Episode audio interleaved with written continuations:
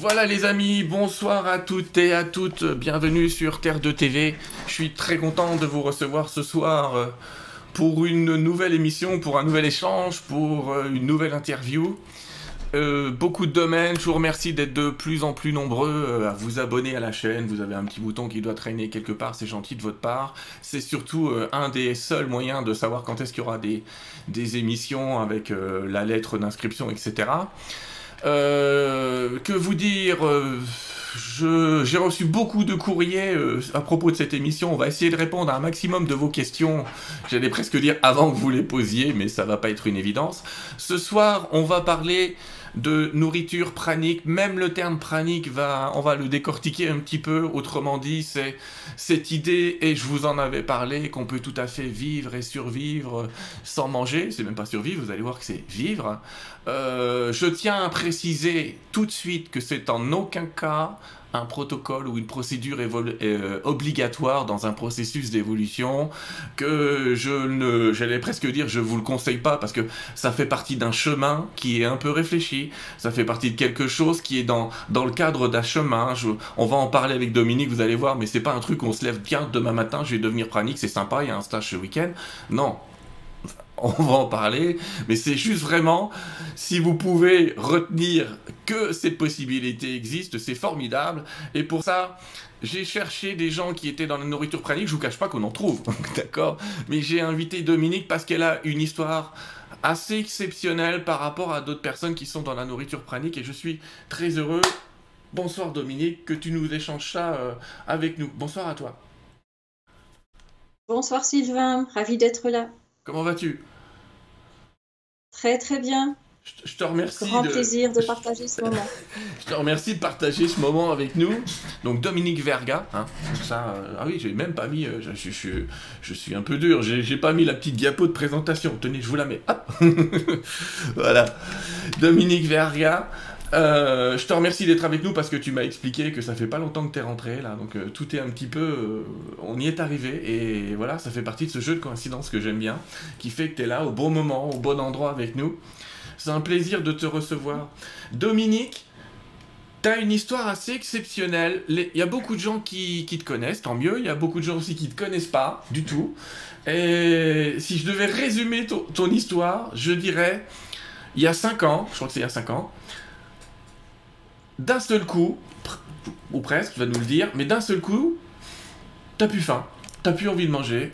Et est-ce que tu peux nous expliquer euh, comment c'est est arrivé cette chose-là? Parce que vous allez voir, si j'ai choisi Dominique, c'est surtout parce que non seulement elle est pranique, mais elle a vécu une sorte d'éveil en même temps.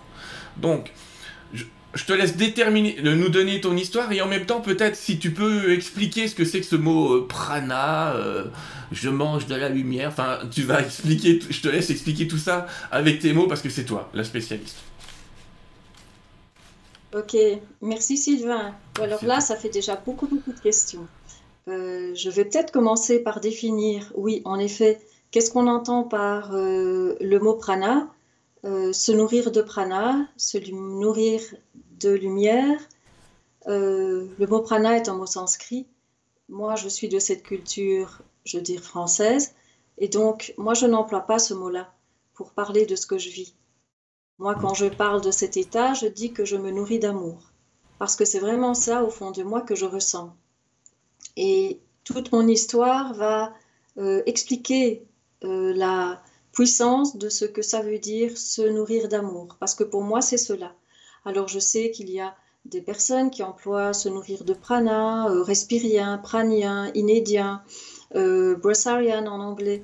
Euh, on va dire que tout ça, ça tourne autour du même sujet et que moi, je vais vraiment aller dans le sens de je me nourris d'amour.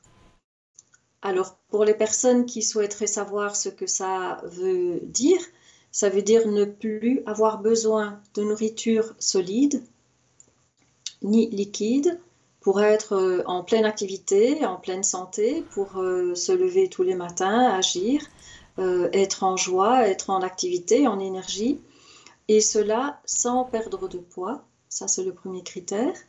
Le deuxième, c'est avec une énergie, euh, je dirais, pleine, mais je vais même rajouter que quand on est dans cet état-là, l'énergie, elle est bien plus, bien plus importante, bien plus intense qu'avant.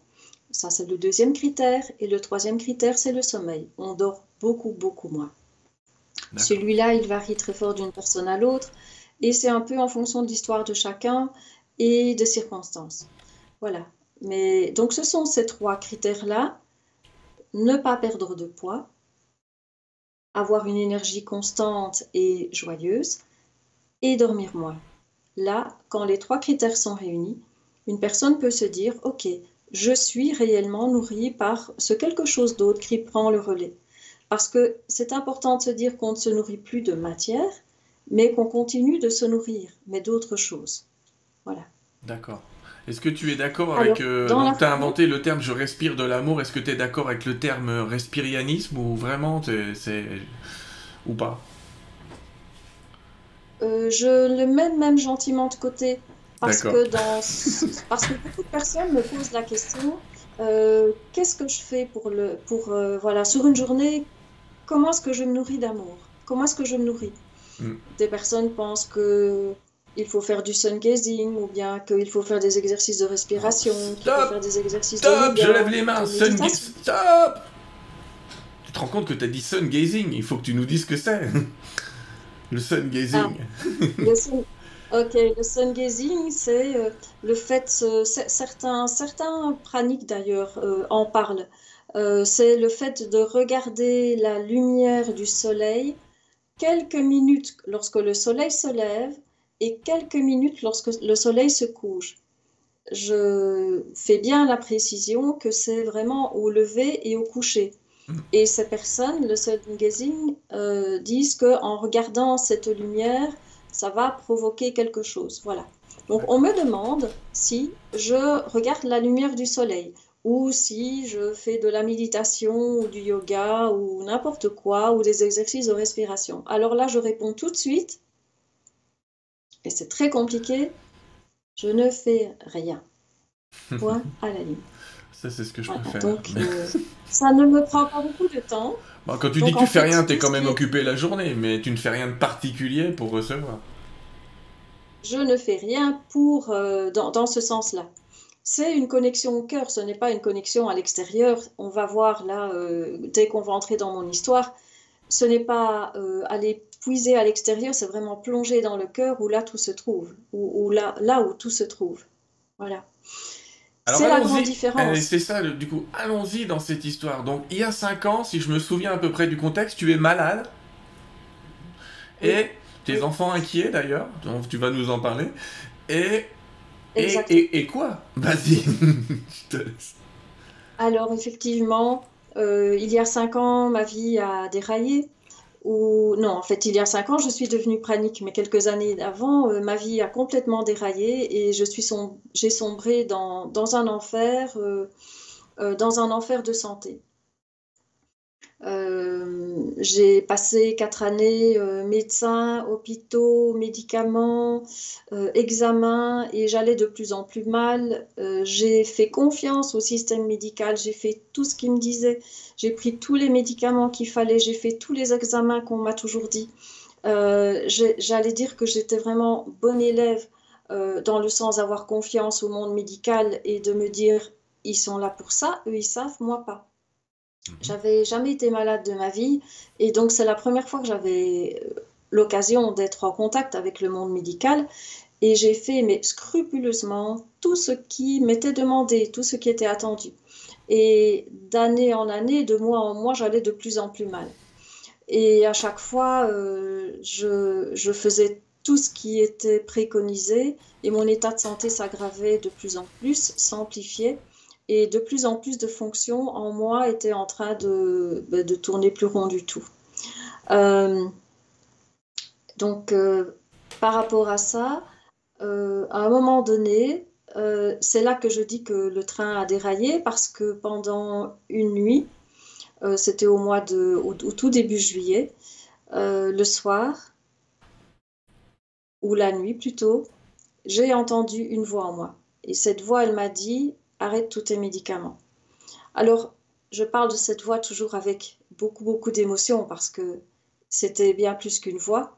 À l'intérieur de moi, euh, j'ai eu vraiment un amour infini, éblouissant. Quand je dis éblouissant, c'était la lumière et l'amour qui étaient en moi et qui m'ont euh, euh, envahi totalement. Et cette voix m'a dit arrête tous tes médicaments. Là, toute cette nuit, j'ai regardé la mort en face. Pourquoi? Parce que je me suis dit, si j'arrête tous mes médicaments ici, maintenant, qu'est-ce, que, qu'est-ce qui va advenir de moi?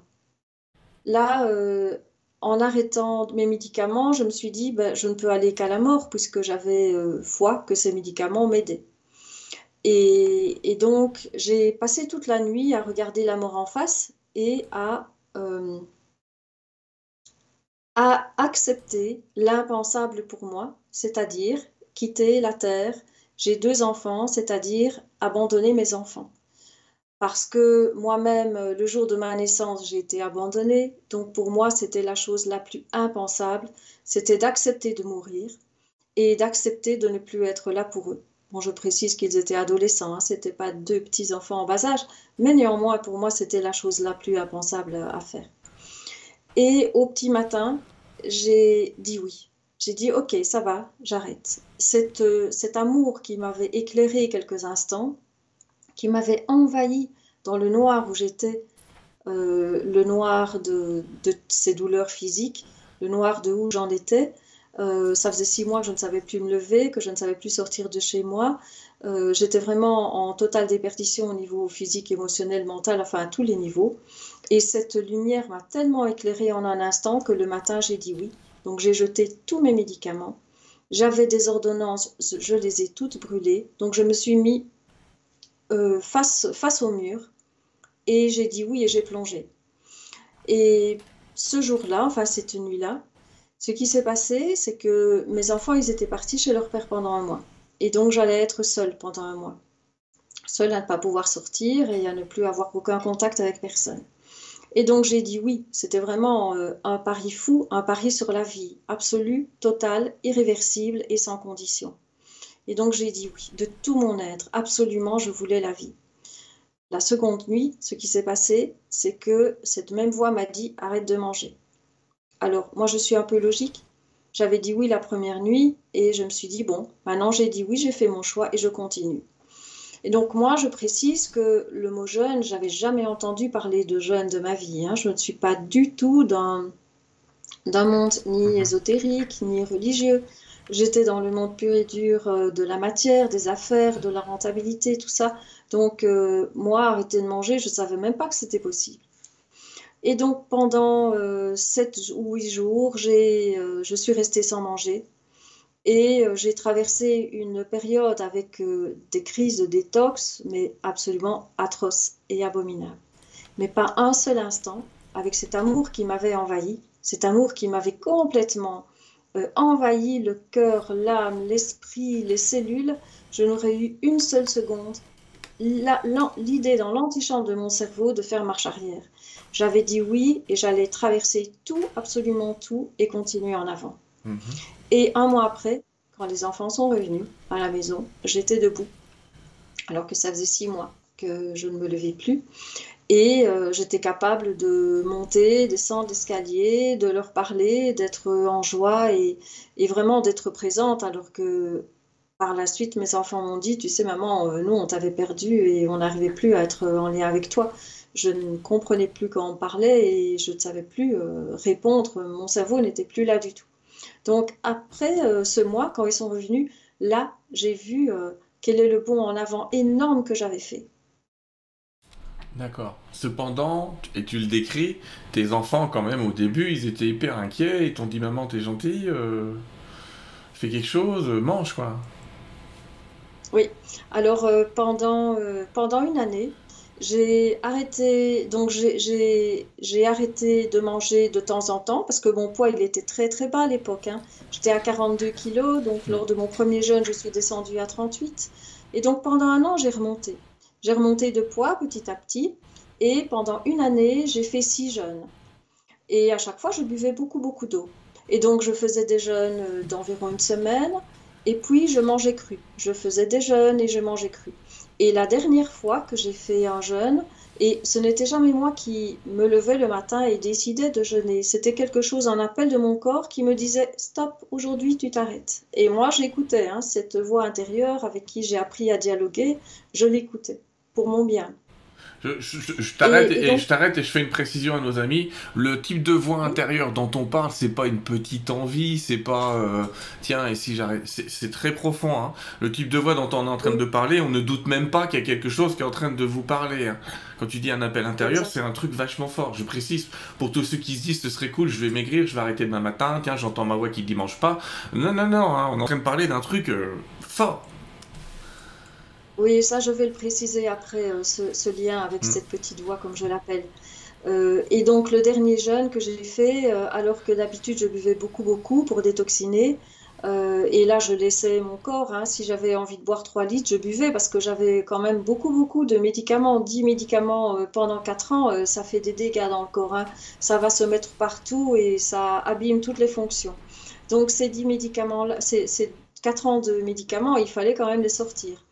Euh, et donc, ce dernier jeûne que j'ai fait, euh, je n'ai plus su avaler une, seule goutte d'eau. Chaque fois que j'approchais l'eau de ma bouche, j'avais comme une répulsion de l'eau.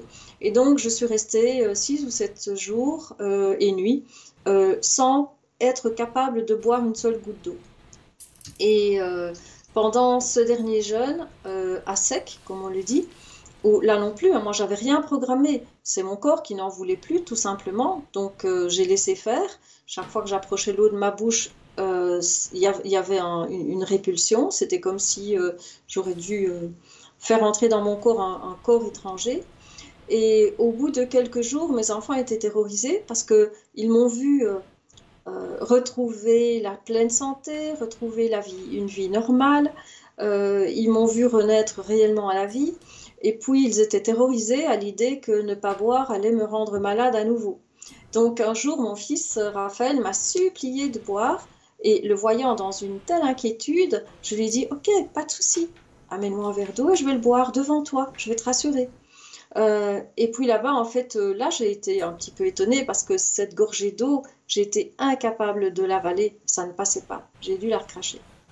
Alors là, moi, j'ai été un petit peu en étonnement pas en inquiétude du tout, parce que je me sentais complètement épanouie, j'avais absolument euh, ce bien-être absolu, total, cet alignement, euh, ce sentiment de, plénitude totale qui était là, mais je voyais son angoisse. Et là, je me suis dit, ok, bon, je sais plus manger, je sais plus boire.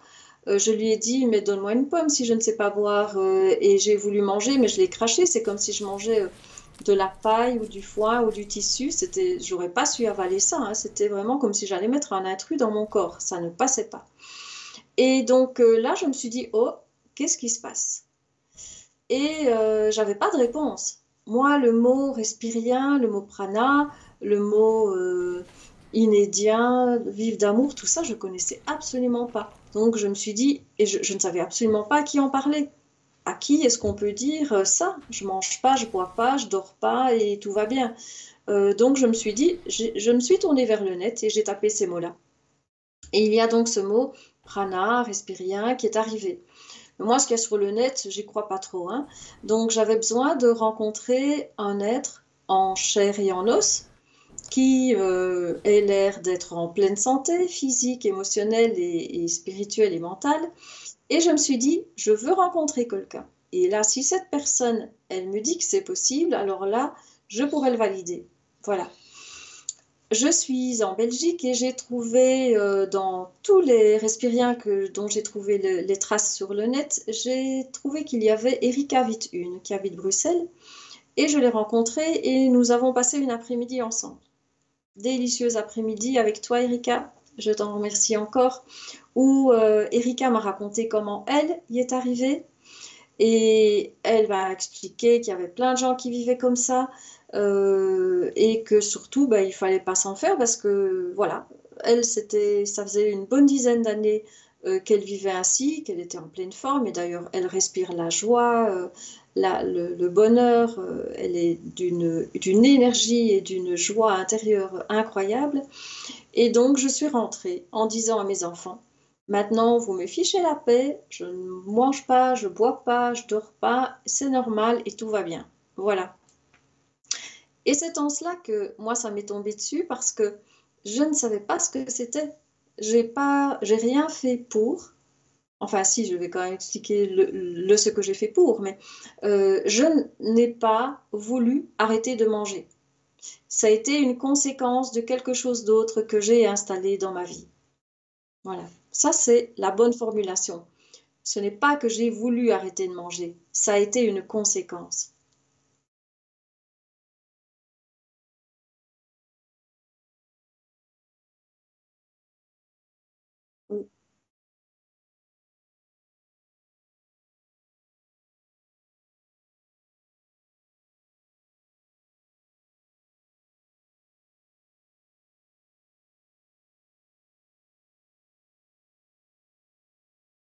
Ah Justement, en fait, j'étais suivie depuis quatre ans par des médecins. hein. J'ai un dossier médical comme ça que j'ai gardé bien précieusement euh, parce que Excuse-moi, tu sais quoi? voilà. J'avais coupé mon propre micro, donc je vais répéter la question. Je ça m'arrive de me couper tout seul, tu vois. Il y en a qui aiment ça. Euh, j'étais en train de te demander si pendant cette période-là, tu avais vu un médecin et tu nous disais oui, pardon. Parce que je m'étais coupé, Oui, donc comme ça, tout le monde a entendu la question. ok. Et donc, euh, bien sûr, puisque moi j'ai été suivie pendant quatre ans, donc j'ai un dossier médical gros comme ça que j'ai gardé. Euh, dans toutes les pathologies que j'avais, notamment, hein, je dis notamment, j'avais une maladie, au- maladie auto-immune.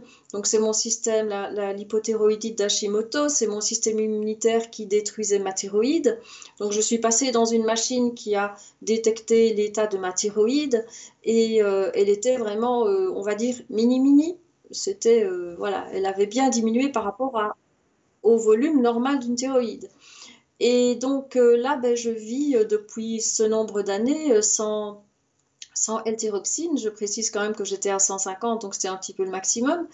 Alors, dans les deux cas, soit elle a repoussé, et pour la science, ben, il y a quelque chose qui ne va pas parce que c'est pas normal. Euh, et dans l'autre cas, je vis toujours sans thyroïde et sans thyroxine, ben, pour la science, en parenthèse, ça va toujours pas parce qu'il y a un truc qui est pas normal. Et donc, je suis retournée voir mon médecin parce que j'ai vécu tout ça, mais en même temps, je suis dans la matière et je voulais tester par une prise de sang parce que c'est quand même ce qui parle au-delà de tout, hein. Moi, mes impressions, euh, je peux avoir des impressions, mais une prise de sang, là, ça parle, euh, on va une dire, réponse pour le monde biologique. extérieur Ouais. mieux, mieux que moi, voilà. Et donc, je suis allée retrouver ce médecin qui m'avait suivi toutes ces années. Je lui ai demandé une prise de sang. Euh, je l'ai faite. Il a reçu les résultats. Et quand il a vu les résultats, il m'a dit, Oh, ils ont dû se tromper de échantillon de sang. C'est pas vous, c'est pas possible. Vous ne pouvez pas guérir. On ne guérit pas de ça. Euh, et il a voulu me, reprise, me represcrire euh, la- l'analyse de sang et il m'a represcrit les médicaments euh, en me disant oui mais je vous connais, vous allez encore revenir chez moi à la petite prière euh, ou, ou appeler l'ambulance à la dernière minute, ce qui arrivait souvent avant, ça c'est vrai, donc il s'inquiétait pour moi, euh, merci, c'était bienveillant, Euh, sauf que moi, je lui ai dit, mais je, je suis guérie, je prends plus mes médicaments depuis huit mois et je vous assure que ça, c'est bien ma prise de sang et que je n'ai plus rien. Ce que vous voyez là, c'est bien ma situation maintenant. Je me sens guérie de l'intérieur. Tous les symptômes atroces que j'avais et que je connaissais depuis des années, je ne les ai plus. Et donc, j'ai donc un, un bilan sanguin après cette guérison euh, qui atteste mon ressenti, parce que là, on peut dire ce sont juste, ce sont des impressions, c'est des mots. Mais là, il y a les prises de sang avant et les prises de sang après. hein. Et là, il n'y a pas photo. euh, personne ne peut dire que ces prises de sang, elles ont été... euh, Et tu l'as vu récemment? Comment? Tu as été le revoir récemment? Ah, mais écoute, ce que tu me poses là comme question, elle est assez intéressante parce que je lui avais dit, mais je peux vous en parler si vous voulez. Et il m'avait dit, oh non, non. euh, D'ailleurs, il m'avait dit, on, se revoit la semaine prochaine hein, pour votre deuxième prise de sang. Et je l'ai recroisé lors du confinement, d'ailleurs, ce médecin, euh, puisqu'il avait très très peu de consultations. Et je lui ai dit, est-ce que maintenant, ce ne serait pas le temps qu'on en parle de comment j'ai guéri, de ce qui s'est passé? Puis il m'a dit, oui, oui, oui, oui, oui, on, on y pensera. Oui, on y pensera. Mais il n'a pas voulu encore C'est compliqué, tu sais, on en, on en a parlé avec un médecin qui, s'appelle le docteur Tellier. Le docteur Tellier, c'était le médecin de l'ancien bureau des miracles à Lourdes. Tu sais, c'est celui qui constatait les miracles. Et effectivement, il disait quand même qu'il avait des problèmes avec ses, ses, confrères médecins et que systématiquement, quand il devait démontrer les choses, c'est pas la bonne radio, on a dû se tromper, euh, c'est pas le bon scanner, on a dû se tromper, c'est pas la bonne prise de sang, on a dû se tromper. Euh, et, c'est vrai que c'est difficile d'admettre euh, ça, alors que c'est quelque chose qu'on retrouve assez, j'allais presque dire assez couramment après certains jeux, pas tous, hein, c'est pas une solution magique, hein, mais on retrouve ça assez couramment, mais en tout cas, euh, moi je dis que c'est bien qu'ils rencontrent quelqu'un comme toi une fois dans leur vie. Mais moi je suis heureuse parce que quand même, même s'il n'a pas voulu en parler, il a bien été obligé parce qu'en fait, il habite en face de moi. Donc, euh, depuis 4 ans, il ah me voit entrer, sortir, être en pleine forme. Il me voit euh, resplendissante de santé, euh, avec un corps même et, et, une apparence de tous mes amis qui me connaissent, que j'ai rajeuni moins 10 ans depuis, depuis que je, je, je, suis passée de l'autre côté. et donc là, il ne peut pas le nier. et ça va à l'encontre de toutes ses croyances. Parce que bon, tout son savoir, là, voilà, j'allais te dire, peut-être pas ses croyances, mais en tout cas la manière dont il a été euh, éduqué, oui.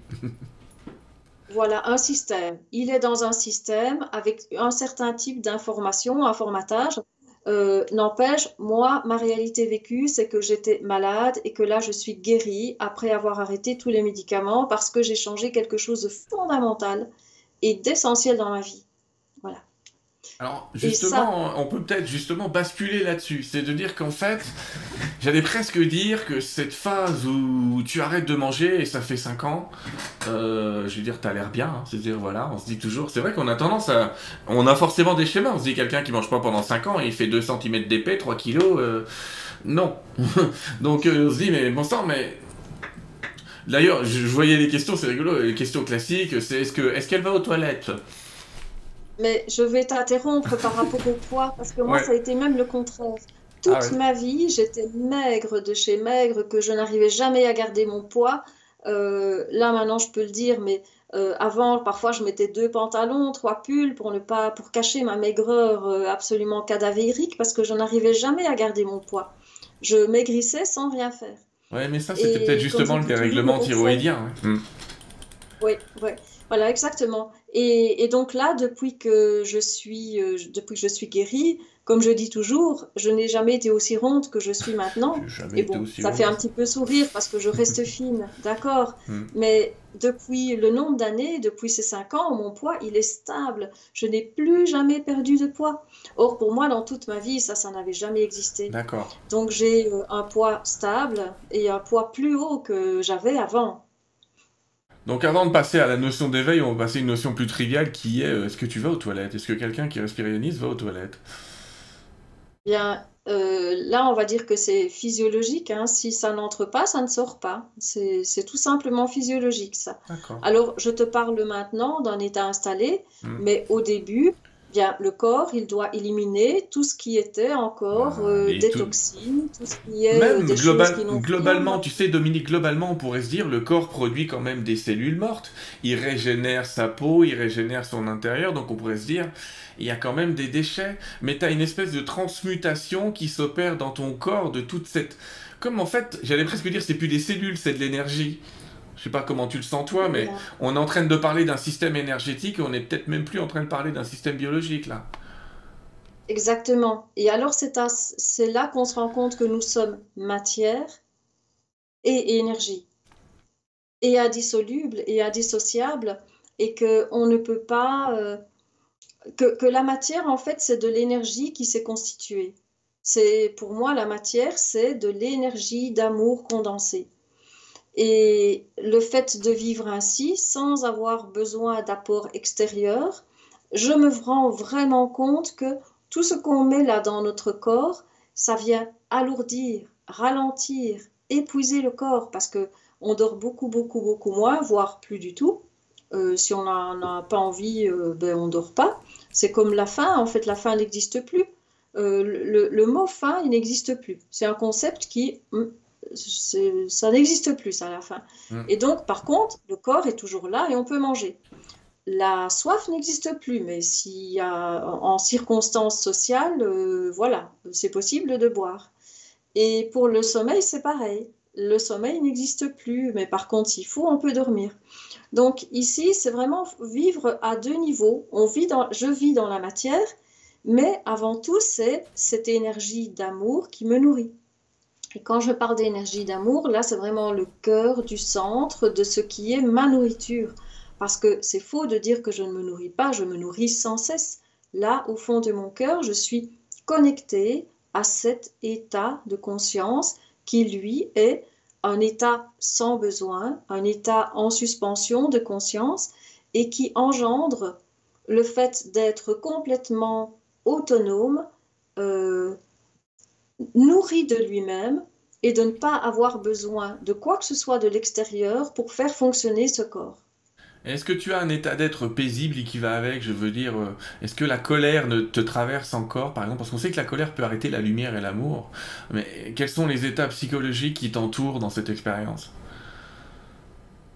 Alors, euh, lorsque j'ai fait ce saut-là, pendant les six jours sans, euh, sans boire, là, il y a eu vraiment une transformation profonde que j'ai ressentie dans tout mon corps, dans chacune de mes cellules où j'ai senti que je euh, me branchais réellement, mais vraiment au sens physique, que je me branchais à une nourriture d'amour. Mhm. Et pas à l'extérieur, à l'intérieur de moi. Quelque chose d'autre a pris le relais. Et là, franchement, c'est extrêmement difficile, voire impossible de trouver les mots pour dire ce que c'est cette autre chose, mais il y a vraiment eu un, comme un espèce de moteur puissant à l'intérieur qui s'est mis en marche et qui, euh, de l'intérieur, me nourrissait. Beaucoup de personnes, j'entends beaucoup de personnes parler de la source. Hmm, tu sais, quand on évoque euh, la source qui est en nous. Bien sûr, la source tout court, oui. Hmm. Voilà, et, et cela, ce mot-là, que beaucoup de personnes disent, eh bien là, je peux vraiment moi témoigner que c'est quelque chose de cet ordre-là, mais de beaucoup plus dense, de plus puissant, moi, je compare ça plutôt à un geyser, de quelque chose de bouillonnant, de vivant. Ça, ça s'apparente au feu et à l'eau et à l'air de l'intérieur. Et c'est vraiment quelque chose, une machinerie à l'intérieur qui produit l'énergie de l'intérieur. Et qui est connectée à une source d'amour infini extérieure aussi. Voilà, c'est dedans, c'est dehors. Et alors, à cet instant-là, il n'y a plus justement le dedans et le dehors. Et c'est en, cela que cette nourriture d'amour, c'est se nourrir de tout. C'est-à-dire, c'est se nourrir de euh, la relation à tout. Euh, ce, n'est pas, ce pas euh, une chose en particulier, c'est être dans cette conscience d'un échange, d'une d'une communion. C'est le mot qui convient le mieux. D'une communion avec le tout. Par exemple, ici, là, je suis dans une pièce, il y a des, il y a, des bois, il y a, il y a, il y a des, jolies choses. Eh bien, je, je, ressens la beauté du bois, je vois l'harmonie des couleurs. Euh, et en fait, tout est source de joie. Euh, là, un objet devant moi, euh, quand je suis dans la nature, le chant des oiseaux, je frôle une feuille, le, fait de ressentir puissamment la vie, je, me, je, me, promène et il y a une fleur, euh, je, je, hume son parfum, ça me nourrit. Alors ça, c'est pour ce qui est de, du, vivant, mais mhm. alors il y a tous les êtres humains, les ambiances, l'amour qui, qui, émane des êtres humains, l'amour que je ressens pour, pour chacun et pour tous que je, que je connais sous nom, ces personnes croise des personnes, je ne les connais pas et je suis. Euh, enfin, vraiment, il y a, y a une, un amour infini qui coule pour chacun et chacune euh, en toutes circonstances. Donc, c'est vraiment ça, euh, cette source. Dans l'ancien monde, il y avait ce concept qu'on a besoin de l'extérieur pour être nourri, pour vivre. Hein, que s'il n'y a pas des choses de l'extérieur, on meurt. Hmm. Moi, j'appelle ça l'état de survie. Là maintenant, ayant basculé de l'autre côté, je ressens puissamment que c'est de l'intérieur que je me nourris. Et aimer, c'est donner, c'est faire ce mouvement de l'intérieur vers l'extérieur et ne plus avoir besoin de fonctionner dehors. C'est dans l'autre sens. C'est comme si la machine, elle tournait à l'envers avant et que là, ça s'est enfin mis à tourner à mhm. l'endroit. C'est-à-dire que ça coule de moi vers le reste du monde. Il y, a deux morceaux dans ton expérience que, que, je partage. Enfin, en tout cas, déjà l'état d'amour, eh, c'est vrai que des fois quand on canalise, on le ressent aussi. C'est-à-dire qu'on sent qu'on est connecté à une grande source universelle. Peu importe, on va pas parler de ça. Mais par exemple, ce que tu exprimes sur le côté euh, tout a l'air plus vivant, tout est plus sensible, je l'ai entendu aussi de la part de gens qui ont arrêté la chimie, tout simplement. Hein. C'est-à-dire qui ont, qui ont arrêté de se nourrir avec des produits chimiques et qui ont commencé à consommer des produits totalement naturels. Euh, je vais pas dire parce qu'aujourd'hui, je dois t'avouer qu'on sait plus trop ce qui est bio, de ce qui est pas, machin. Mais en tout cas, des gens qui ont commencé à se nourrir eux-mêmes, à faire leur nourriture eux-mêmes, à pas mettre trop de produits chimiques dans leur truc, ils vivent déjà cette expansion d'essence. Ils vivent déjà cette sensation de oh, mais j'ai l'impression que je sens mieux les odeurs. J'en ai un l'autre fois qui m'a écrit, qui m'a dit mais je porte même plus de lunettes, c'est-à-dire que ma vue, euh, ma vue s'est résolue. Euh, j'ai un toucher qui est fantastique, des sensations du corps exceptionnelles. Donc on voit déjà que rien qu'en étant un peu plus naturel, tout en continuant se nourrir dans le cas là, tu vois, mais rien que de, de supprimer la chimie alimentaire, on va dire ça comme ça, ça peut déjà amener les gens à ce premier pas. Et là, la deuxième partie que j'énonce avec toi, c'est que justement, c'est pour ça aussi que, j'allais dire, je t'ai choisi. Euh, il y a plein de gens qui croient que je prends que des gens connus, mais non, t'es pas hyper connu, mais t'as une petite caractéristique que j'aime beaucoup, et qui, enfin, que j'aime beaucoup, chez les autres aussi, je vous aime tous, les gars, mais bon. Euh, l'idée, l'idée, c'est, toi, pendant que t'as vécu ça, t'as vécu cette sensation, justement, t'es déjà en train d'en parler, mais ça t'a ouvert un, un éveil, j'aime pas le mot, désolé, mais euh, j'en ai pas d'autre, mais ça t'a ouvert à un éveil. Donc finalement, ce que j'ai envie de te demander, c'est l'état modifié de conscience t'a amené déjà à comprendre que tu étais euh, une particule d'un champ entier, on va dire ça comme ça.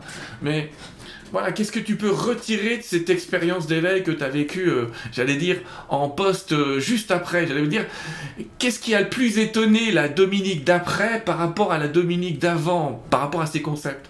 Je sais pas si je, je l'ai posé la question dans quatre sens différents, hein. mais à toi d'y répondre dans le sens que tu veux. tu as posé beaucoup de questions là, en effet.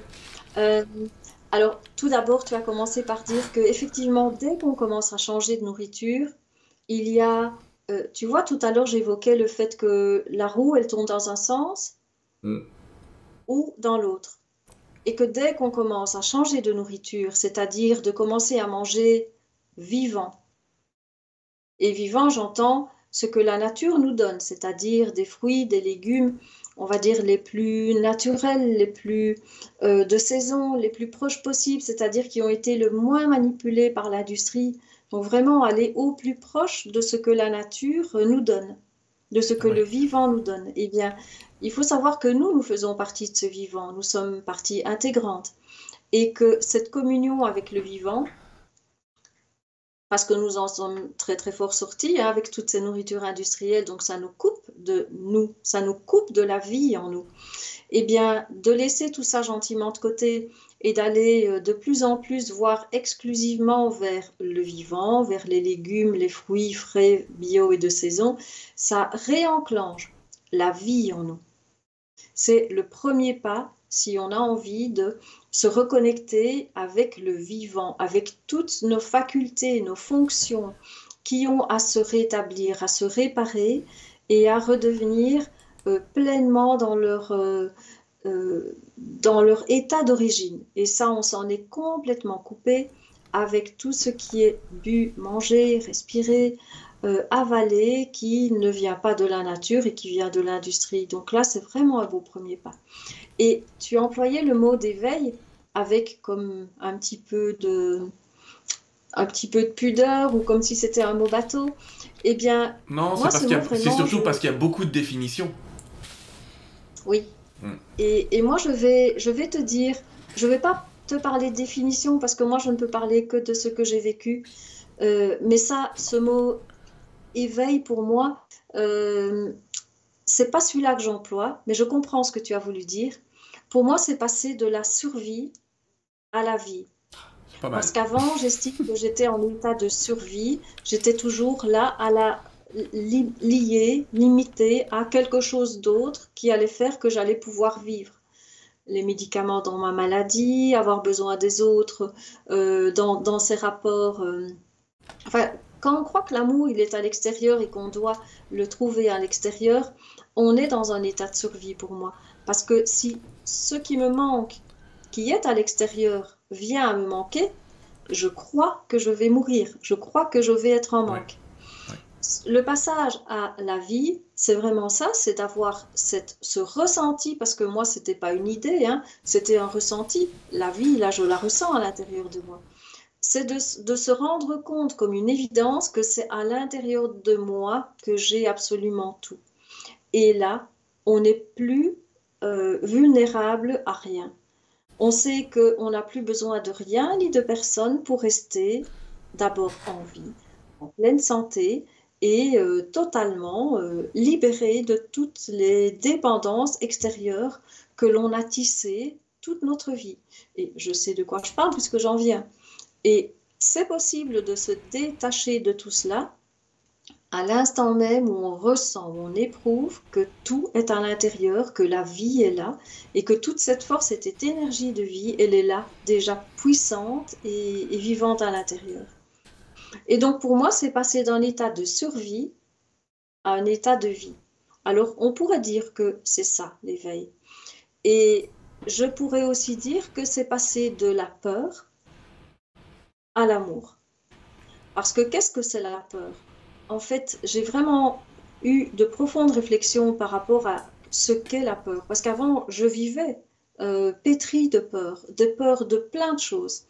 Et j'ai réalisé cette nuit-là, lorsque j'ai regardé toute la nuit la mort en face, mais vraiment comme ça, en face à face, eh bien, c'est comme si ce qui est notre peur la plus profonde, la plus intime, la plus, celle qui pourrait nous, nous dévaster, euh, quand on regarde en face ce dont on a peur, eh bien, on apprend à le reconnaître, on apprend à l'apprivoiser, et ce qui nous faisait une peur bleue, eh bien, on n'en a plus peur, on voit que c'est juste une illusion, et puis on le traverse comme un brouillard, et de l'autre côté, il y a l'amour, c'est tout. Alors là, cette nuit, j'ai eu l'impression de franchir la mort. Et donc avant, je me sentais dans cet état de survie. Et j'ai vraiment eu l'impression que la mort, c'est ce que je vivais avant, parce que je n'étais pas éveillée à la vie. Et c'est ça que j'ai franchi en regardant la mort en face, en lui disant, OK, je traverse comme un brouillard, de l'autre côté il y a le soleil. Et donc, ce que on pourrait appeler l'éveil, je ne sais pas si, quel est le sens que les gens peuvent lui donner, mais moi, c'est ça que j'ai vécu. En fait, tu sais quoi Tu as une définition qui est assez amérindienne. chez les Amérindiens, il y a des tas de processus d'éveil, justement, qui consistent à faire mourir la personne, donc à faire un simulacre de sa mort. On l'enterre, on lui laisse dépasser la tête, euh, enfin, il y a des tas de rituels, et on la fait mourir pour qu'elle renaisse.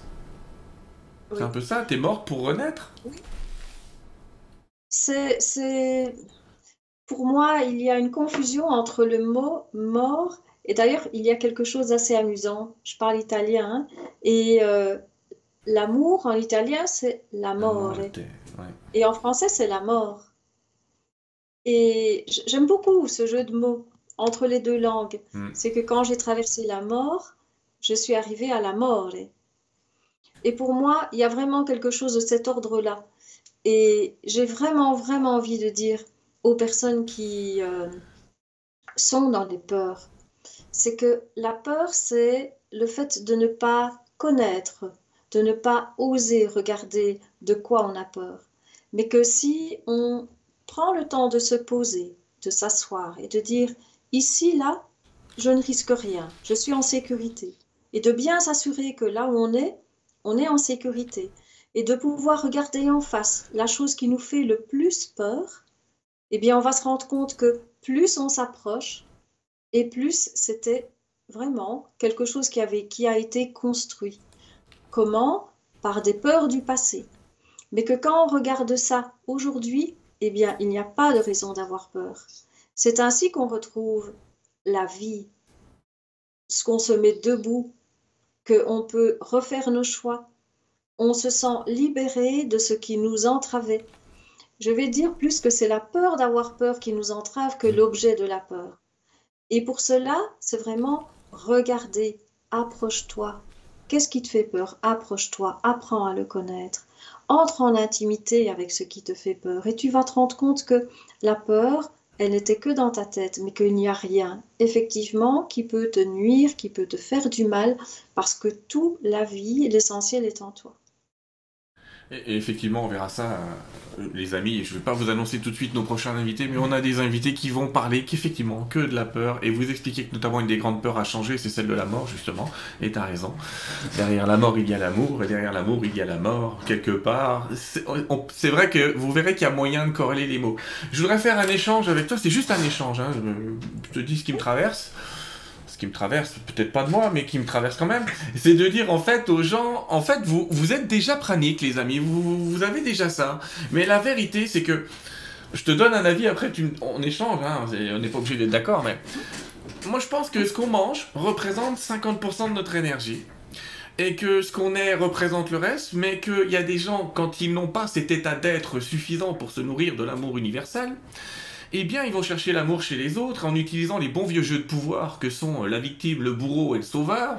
Je vais chercher des victimes comme ça, je lui pique de l'énergie et en fait, je lui pique vraiment de l'énergie. Je lui pique vraiment de la nourriture et je me nourris de ma victime ou je me nourris de voir des bourreaux partout ou je me nourris d'avoir des petits enfants à sauver selon qu'on est justement sauveur, machin et tout.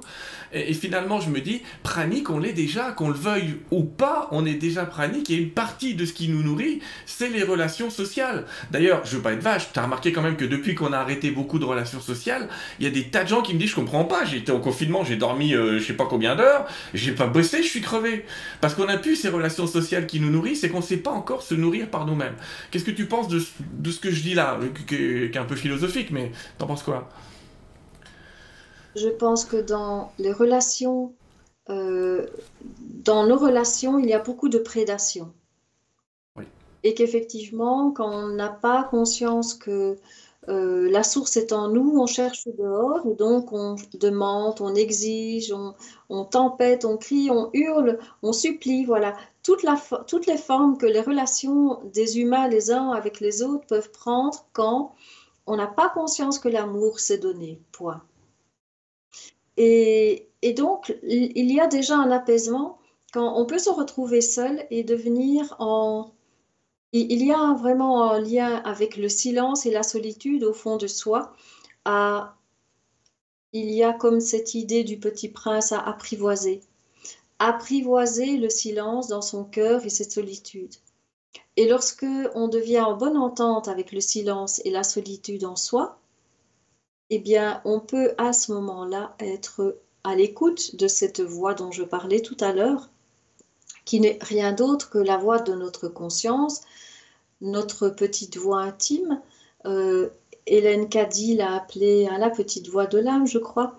On peut l'appeler comme on veut, la voix de la conscience, la voix de Dieu, la voix divine. Moi, quand j'étais petite, je l'appelais ma bonne fée. On va dire, peu importe comment on l'appelle, parce qu'on parle tous de cette même chose. C'est de, ce, de cette conscience qui est là, de cet amour vivant. Et cela, on a tous, tous la capacité d'entrer en intimité avec. Et pour cela, eh bien, il faut arrêter tout ce qui est distraction.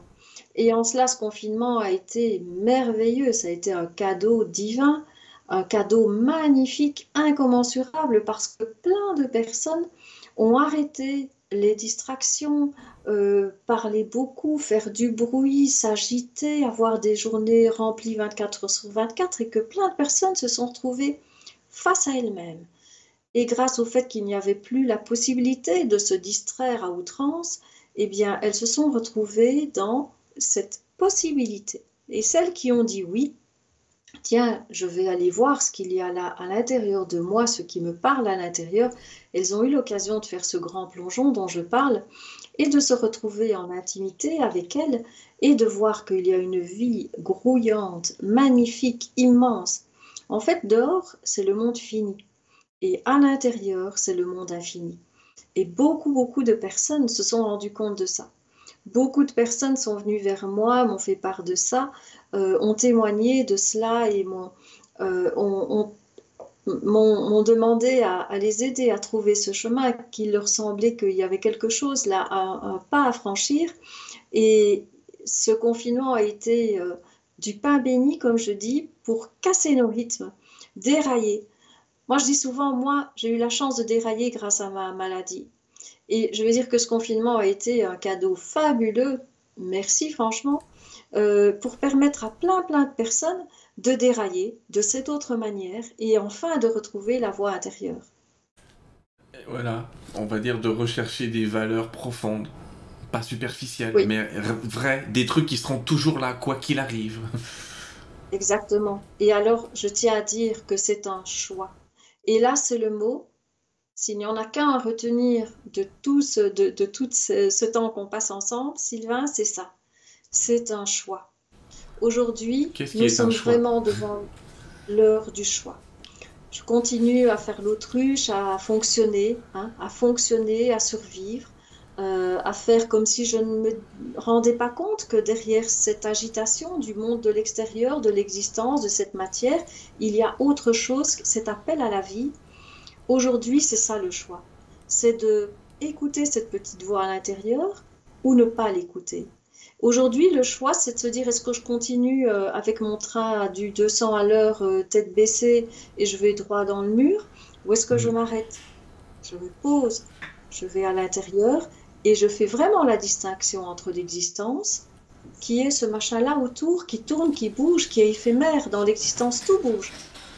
Et l'intérieur, qui est la vie, ou là, elle est à l'intérieur, elle est éternelle. C'est un instant qui me ramène à l'infini. Et aujourd'hui, le choix, c'est ça. Chacun a ce choix individuel de se dire, est-ce que je continue à faire comme s'il n'y avait que la matière ou est-ce que je vais à l'intérieur de moi et je me rends compte que l'être, il est immatériel, mais que c'est ça la vie. Et je vais, je vais préciser ta pensée, si tu veux bien, Dominique, en disant que tu n'es pas en train de dire que tu invites tout le monde à être pranique, mais que tu invites tout le monde à quitter peut-être le royaume de la peur pour apprendre à se nourrir d'amour en, en allant chercher là où il est. Oui, et, là vraiment, Sylvain, j'aime beaucoup, merci de, m'avoir fait, d'avoir euh, remis ça euh, en clair, c'est que cet état-là de connexion à cet amour, euh, je vais te dire que c'est ça qui m'a amené à être pranique. Ce n'est pas parce que j'ai arrêté de manger que je suis devenue comme ça, c'est cette connexion à l'amour, le jour où j'ai, cette nuit où j'ai dit oui, j'ai dit oui à l'amour, j'ai dit oui à la vie, j'ai accepté d'aller au plus profond de moi. Et donc, euh, là, tu vois, depuis un petit temps, moi, je ne parle absolument plus de, de prana, de prana, tout ça, de, vivre de... C'est quand on plonge dans cette conscience que après on n'a plus besoin de rien. Et si on veut aller jusqu'au bout, on se rend compte qu'on n'a plus besoin de rien ni de manger. Si c'est là, c'est bien. Si c'est pas là, ben on n'en a pas besoin. Il n'y a plus de, de, de nécessité, de besoin. Et donc, ce n'est, tu vois, euh, c'est quand on est nourri d'amour, ne plus manger, c'est une conséquence. Ça, c'est essentiel à comprendre. Et que arrêter de manger ou pas, ben, écoute, ça me regarde juste moi. Euh, je dirais, euh, c'est juste entre moi et moi. Ça, si j'ai envie vraiment de, si tu vois, si je suis dans une balade et qu'il y a un figuier et que, ça, que, que le figuier sent bon, que c'est la saison, je vais peut-être tendre la main et je vais communier avec cet amour quoi, qui est là et cet arbre. Mais ça, ça s'appelle pas manger, ça s'appelle de la communion d'amour, tu vois. Et il y a une grosse différence entre manger pour se remplir et croire que si on ne le fait pas, on va mourir. Et cet acte-là, dans une balade, de communier avec un fruit, ça c'est du bonheur. C'est juste échanger le bonheur de la création avec moi, c'est tout. Et ça, c'est à la portée de tous de plonger dans son cœur. Et là, il ne s'agit pas de vouloir arrêter de manger, absolument pas. Là, c'est vraiment, il y a un. Ce qu'il y a, ce choix dont je parle, c'est le choix de plonger dans son être profond et de retrouver la trace et le lien avec l'être d'amour que je suis ce n'est même pas d'aller chercher l'amour en moi, c'est de voir que je suis amour. Et là, quand on a cette conscience, c'est-à-dire de le voir, de voir ces mécanismes, toutes ces peurs et de les laisser de côté, gentiment, comme je l'ai dit tout à l'heure, je regarde la peur et je la laisse de côté. Eh bien, quand on arrive à faire ça avec ces peurs les plus intenses, on se rend compte qu'il n'y a plus rien. Et là, tous les fantômes ont disparu. Et il reste quoi? Il reste cet espace vide. Et l'espace vide en moi, c'est celui où il y a la place pour tout l'amour. Et c'est pour ça, et t'en as parlé, que ce processus, que ce soit pour euh, ne plus manger ou ce processus de d'entrée de la lumière en soi, c'est un acte mystique. Il y a des tas de saints qui ont fait ce que tu as dit. Euh, je pense à Marthe Robin euh, ou d'autres qui se sont nourris toute leur vie avec une hostie. Mais je pense aussi à, je, ne vais pas les citer, mais à quelques prêtres assez connus qui mangeaient quasiment pas. C'est de se dire, T'en as parlé tout à l'heure, t'as parlé d'une détox. Mais en fait, il faut qu'on apprenne à se détoxifier. Et il faut pas être dupe que dans ce processus, eh ben, vont être mis devant nous tout ce qui doit sortir et que c'est pas le moment de dire mon Dieu, je reviens en arrière parce que je maîtrise. Mais non, mon Dieu, mon Dieu me met en avant ce que je dois maîtriser. et d'ailleurs, la détox, elle n'est pas que physique. Hein. Mm. Et là, je, c'est important ce que tu dis là, Sylvain. Le corps, il, le corps physique détoxine évidemment de toutes ces crasses que la nourriture industrielle nous a mis dans le corps, de tout ce qu'on a bu, mangé, respiré, tout ça, ok, par la peau, par tous les moyens. Donc, il y a la détox du corps physique, ça c'est une chose. Mais il y a aussi la détox émotionnelle, la détox mentale. Quelles sont toutes ces croyances, quels sont tous ces jugements, quelles sont toutes ces programmations que j'ai cru qui étaient moi? Et lorsqu'on est dans cet état-là, où on s'allège de nourriture, ça permet d'avoir une vision de plus en plus claire de tous ces mécanismes. En fait, euh, sortir de la survie et entrer dans la vie, c'est de voir que je suis mue par des mécanismes tout le temps. Et c'est d'arriver à les voir. Et dès que ma conscience voit un mécanisme, ça l'annule. Dès que quelque chose est vu, mm. ça ne peut plus agir. Et c'est ainsi que ça peut prendre des semaines, des mois, voire des années, mais peu importe. Pour moi, c'est un processus de toute une vie. Il n'y a pas un moment où on peut dire je suis arrivé. La vie, c'est instant après instant, et c'est euh, jour après jour que de, nouveaux mécanismes de moi apparaissent. Et c'est en cela que c'est se frotter les uns aux autres, vivre dans cette fraternité et avec le monde, parce que ce sont les interactions les uns avec les autres qui me montrent là où j'ai encore des réactions, là où j'ai encore des mécanismes qui se mettent en marche. Et on devient libre, parce que c'est bien ça la perspective, n'est-ce pas? C'est cette liberté. On devient libre quand on sort de cette programmation mentale que tout le fond sociétal, tout le fond de la société nous a programmés depuis le premier instant de notre naissance, de notre venue sur Terre. Nous sommes que des robots en fait. Nous sommes des produits de la programmation, de, de l'école, de, de, même des parents qui eux-mêmes ont été programmés. Donc hmm. nous sommes des, des programmes ambulants.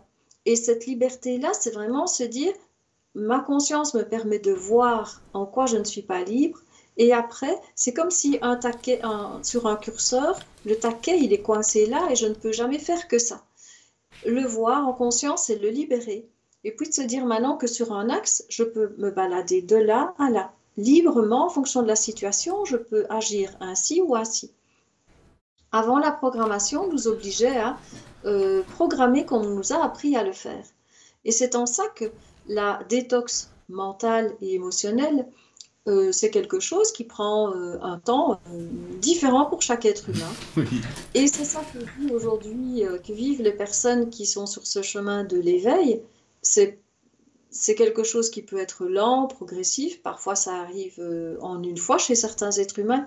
Il faut jamais se comparer aux autres. Chaque être humain est différent et chacun, on va le vivre d'une manière différente. Et chacun, on a notre chemin.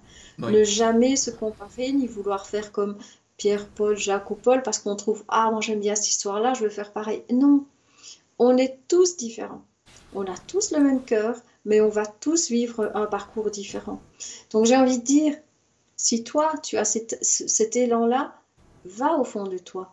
Et la manière, ton chemin, il est là. Écoute ta voix et tu y arriveras à, à trouver ta voix. N'essaye pas d'imiter les autres. N'écoute pas les conseils des autres. Écoute-toi et seulement toi. Parce que pourquoi est-ce que l'humanité en est là aujourd'hui? Parce qu'on a écouté les voix des autres qui nous disaient toujours le maître, le maître nous dit fais ci, fais ça. Et là, c'est vraiment mettre de côté, mais gentiment, hein, on ne leur en veut même pas. On met tout ça de côté. Et maintenant, j'écoute plus personne.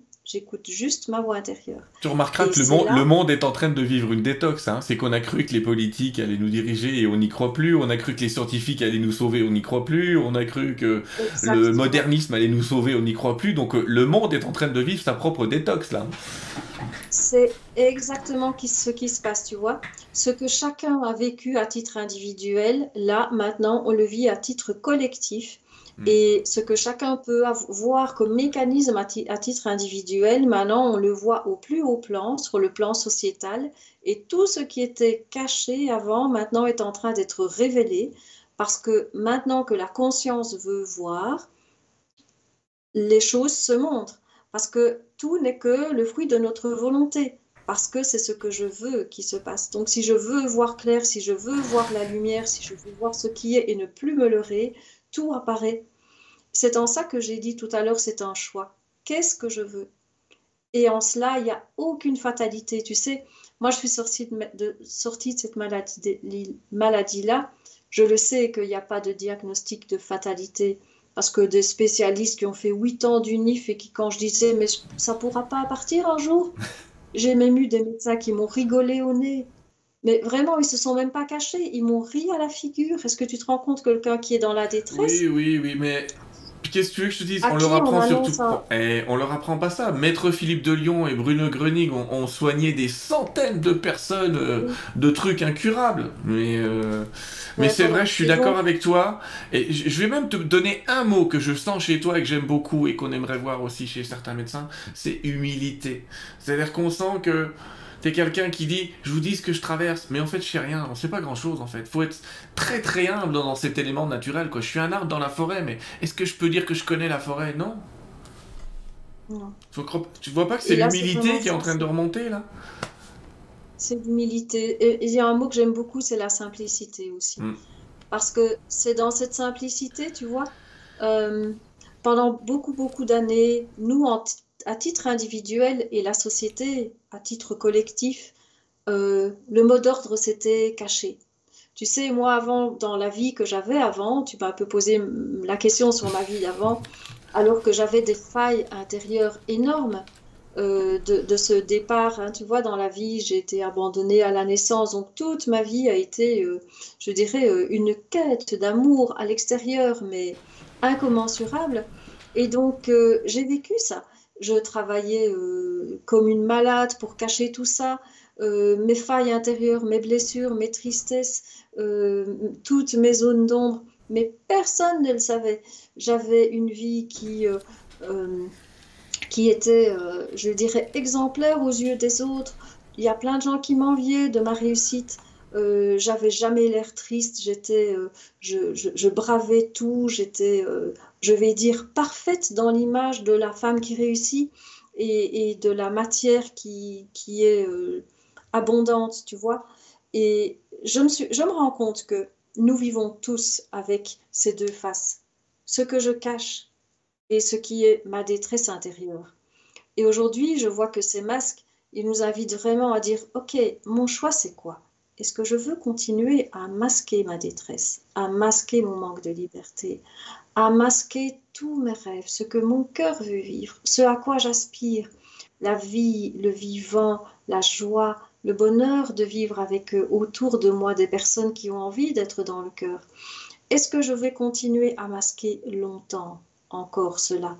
Ou est-ce que je vais vraiment faire le choix de l'enlever, ce masque qui est un pur symbole, hein, un masque protège rien, de toute façon, c'est bien. Donc, est-ce que je vais continuer à faire semblant ou est-ce que je vais vraiment vivre dans la simplicité, dans la liberté d'être l'être humain de chair et de sang que je veux être, qui aspire à respirer, à sourire, à parler, à prendre les autres dans les bras, à leur dire que je les aime? Alors, qu'est-ce que je veux? Qu'est-ce que tu veux, toi? Et ça, c'est vraiment le jeu, le choix je choisis la vie ou son contraire. Hmm. C'est aussi simple que ça. Et là, quand chacun ferme les yeux à l'intérieur, qu'il écoute son cœur, la voix, elle est là. Alors, est-ce que je vais rester là à le vivre en contrainte ou est-ce que je vais le vivre dehors comme mon cœur me le crie à l'intérieur? C'est juste ça la question aujourd'hui. C'est ça l'enjeu. C'est ça l'éveil. C'est l'éveil pour chacun et pour la collectivité. C'est aussi simple que ça. Mon élan intérieur, est-ce que je vais l'écouter? Et est-ce que je vais lui dire oui? J'aime beaucoup cette énergie qui te traverse, ça me rappelle quelqu'un qui canalise. Donc en fait, tu es en train de. de, de, de, c'est ce qui te traverse qui parle, et c'est ça qui est bien. Alors tu vas au bout du bout, c'est ça qui est intéressant. Les amis, si vous avez des questions à poser, on va, on va prendre des questions avec vous, mais je vous demande de mettre deux points d'interrogation devant vos, devant vos textes, parce que je, là, ça défile, j'arrive plus à voir. Mais je lis un peu, mais ça défile. Mais juste avant, donc je vous invite à poser des questions, on va poser des questions à Dominique. Juste avant, je voudrais que tu, tu vas au bout du bout, puisque tu as décidé euh, de créer avec Dominico euh, une cité, c'est-à-dire que tu as décidé de, j'allais presque dire, de, de tester tout ça. Est-ce que tu peux nous parler de ce qu'est Pranamour? Pour être plus exact. Attends, je vous montre, je vous montre. Il y a un site qui s'appelle Pranamour. Donc les amis, euh, attendez, hop, faut que je retrouve mes écrans. Je vous ai mis sous la vidéo tout un tas de liens pour, euh, pour savoir de quoi on va te parler maintenant. Mais je te demande si tu veux bien nous parler de, ce projet que vous avez à plusieurs, hein, parce que tu pas toute seule, autour d'une cité qui s'appellerait Pranamour. Oui, et là, justement, tu viens de reprendre, et, c'est ce que j'allais faire, c'est de reprendre parce que ce n'est pas que j'ai décidé, ni que hmm. Dominico a décidé. Euh, Pranamour, c'est vraiment l'élan du cœur de, de beaucoup, beaucoup de personnes euh, autour de nous. Et je veux dire, c'est un élan de cœur qui germe dans chaque cœur et qui arrive à la surface en même temps. Tu vois, je vais prendre l'exemple d'un jardin au printemps. Toutes les graines, elles sont là, il y a le même soleil, euh, la, chaleur, le soleil, et puis toutes les graines, les, jeunes pousses, elles vont germer en même temps. Et donc, Pranamour, ce n'est pas euh, la, décision d'une personne ou d'une autre. Bien sûr, il y a des personnes qui s'en font le porte-voix, ça c'est vrai, qui ont décidé de le structurer et d'être porte-voix et de rassembler, oui. Mais au départ, Pranamour, c'est vraiment l'élan de toutes ces personnes qui le vivent, cet élan du cœur, celui dont je parle. Je ne suis pas la seule. Là, j'ai juste parlé en jeu parce que moi, je ne parle jamais d'autrui. Je ne parle que de moi et de ce que je connais. Mais il y a plein de personnes qui vivent cet élan du cœur et cet éveil. Et ces personnes ont cet élan de se regrouper et de vivre cette aventure ensemble et enfin de l'incarner dans un lieu. Et je dis dans un lieu, dans un premier lieu. Parce que Pranamour, avant tout, c'est euh, un état d'esprit, c'est un élan, c'est un élan du cœur. Et donc Pranamour, c'est avant tout dans le cœur de chacun partout sur Terre, n'importe où. Et puis, ça peut aussi être, et ça c'est ce deuxième pas, dans la matière, le fait de euh, le vivre dans la matière et de créer un espace où tout ce qui est là va pouvoir être vécu euh, avec toutes les personnes. Ce sera un lieu complètement ouvert qui permettra justement à toutes ces personnes qui cherchent de retrouver ce chemin du cœur, de pouvoir y venir, se ressourcer, vivre avec nous et euh, trouver les conditions favorables à l'éclosion du cœur. Parce que il y a quelque chose dans la science ces dernières années qui me parle beaucoup, c'est l'épigénétique. Euh, l'épigénétique dit ceci, que le corps, et donc c'est vrai pour le corps et pour la société, hein, tu sais, il y a toujours le parallèle aux deux niveaux qui est vrai.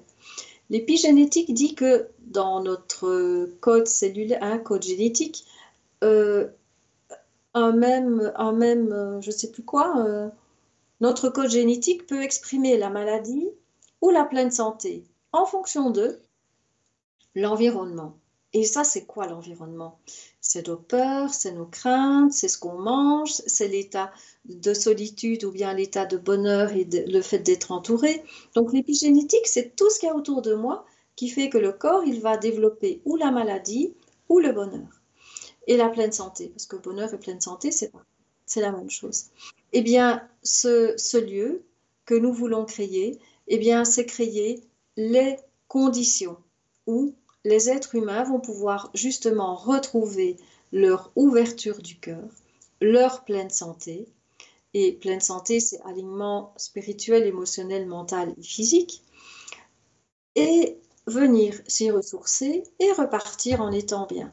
Donc c'est un lieu qui se veut ouvert, accueillant, euh, et que les personnes qui vivront là seront les personnes auprès de qui toutes les personnes qui voudront venir pourront venir se ressourcer, vivre à ce rythme, vivre enfin le bonheur d'être dans un lieu où tout est prévu pour la vie, euh, pour la vie, pour la joie, pour euh, l'amour et pour la pleine santé. Donc c'est un lieu qui se veut ouvert, accueillant, et d'ailleurs ce sera le premier. Mais je, vois comme une pépinière, tu sais, où la première fleur, elle ah il y en a, y en a toujours, et puis ce qui, est génial, c'est que tu n'es pas la seule à avoir cette idée en ce moment, il y en a plein qui m'en parlent de cités comme ça. Exactement, on est en train de rencontrer plein de personnes, on va dans plusieurs collectifs, on, on, rencontre en ce moment euh, pas mal de collectifs partout en France et on est en lien aussi avec euh, des collectifs à l'étranger où il y a vraiment une émergence à ce que ce mode de vie euh, qui veut respecter le vivant, puisque c'est bien de cela qu'il s'agit, hein. remettre le vivant au-dessus de tout, parce que la vie est plus forte que tout. toute façon, on précise que c'est pas un lieu où les gens vont venir et pas se nourrir pendant 20 jours. Hein. Euh. Absolument pas. D'ailleurs, ce mot pranamour, euh, ce ne sera pas, ce n'est absolument pas un lieu en parenthèse. Je mets en parenthèse pranique, mm. puisque il y aura de la permaculture et que cette permaculture permettra de faire des échanges et que il en fait manger ou pas manger en fait moi ça me regarde et puis ça regarde chacun mais ce n'est pas euh, une obligation un diktat c'est pas au, cœur du, dialogue ni du projet mm. Euh, chacun met ou pas dans la bouche ce qu'il veut et ça ça regarde chacun non l'amour c'est un lieu d'amour c'est un lieu où on vit par amour donc je, ce qui précise... c'est l'amour D'accord. Je précise que on me pose la question, donc je te demande, mais c'est un projet. Le lieu n'existe pas encore, donc j'invite les gens à aller voir sur le site. Je crois que vous avez choisi un lieu en France pour le moment. Il y a des pourparlers, mais rien n'est décidé, rien n'est fait encore. Donc pour le moment, vous faites un crowdfunding, c'est-à-dire vous essayez de.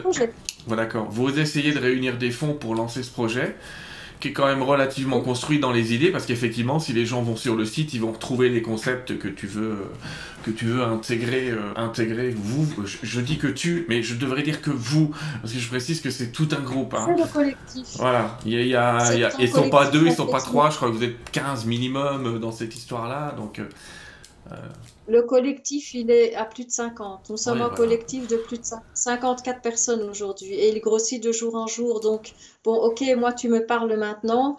Quand je dis, euh, quand je parle, ce n'est pas de moi, c'est du collectif que je parle puisque toutes les décisions sont prises ensemble et que c'est vraiment euh, ça que nous voulons incarner, c'est qu'il y ait personne. il y, a bien des personnes qui peuvent en parler, mais chacun à qui tu poseras la question répondra euh, au nom de chacun. Voilà, il n'y a pas, euh, c'est pas une structure euh, comme avant, la pyramidale. Non, c'est toutes les décisions sont prises ensemble. Il y a des réunions régulières par Zoom et, tout est collectif mm. et chacun œuvre comme une ruche. là où il a le plus de compétences pour faire avancer chacun à, son niveau en fonction de ses compétences et de son état d'être et de ses savoir-faire. Même si le mot a été dévoyé, c'est une cité qu'on appelle une utopie. C'est vraiment ça, le terme utopie. C'était vraiment des cités, euh, des cités ouvertes et comme ça. Il y en a une dans le monde qui existe. Hein, les gens croient que ça n'existe pas, mais renseignez-vous sur ce qu'est Auroville en Inde. Euh, et en fait, euh, tu es presque dans le même concept que Mère, Mère, la compagne de Sri Aurobindo, qui a été la grande maîtresse de, enfin grand, euh, celle qui a beaucoup aidé et beaucoup œuvré pour qu'Auroville voit le jour. Auroville aujourd'hui, qui était un projet comme celui dont vous êtes, je dis vous comme ça, est tranquille, dont vous êtes en train de me parler aujourd'hui, a démarré exactement comme tu es en train de le dire.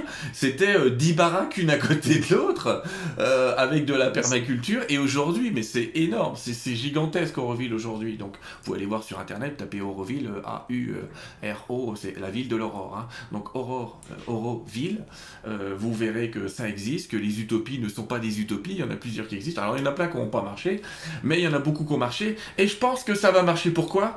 Parce que je te jure, je ne peux pas faire une seule conférence sans que j'ai quelqu'un qui me dise on est en train de créer un lieu avec de la permaculture, on se réunit à plusieurs, on est 15, on est 20, on veut créer un éco-village. Donc j'ai l'impression que ça va euh, et puis dans un monde où il y aura peut-être plus rien, je vais pas être vache, je vais être dur, je vais, je vais peut-être me mettre en collapsing et je suis pas un collapseur, je suis pas quelqu'un qui imagine que le monde va s'écrouler. Mais euh, je me dis, mais quelle idée fantastique je veux dire, la force de ce monde, on est en train de s'apercevoir, c'est que les gens soient réunis ensemble, collectivement. Alors que tout est fait dans le monde moderne pour nous séparer, mais bon. oui, oui. Je vois pas que le monde va s'écrouler, moi.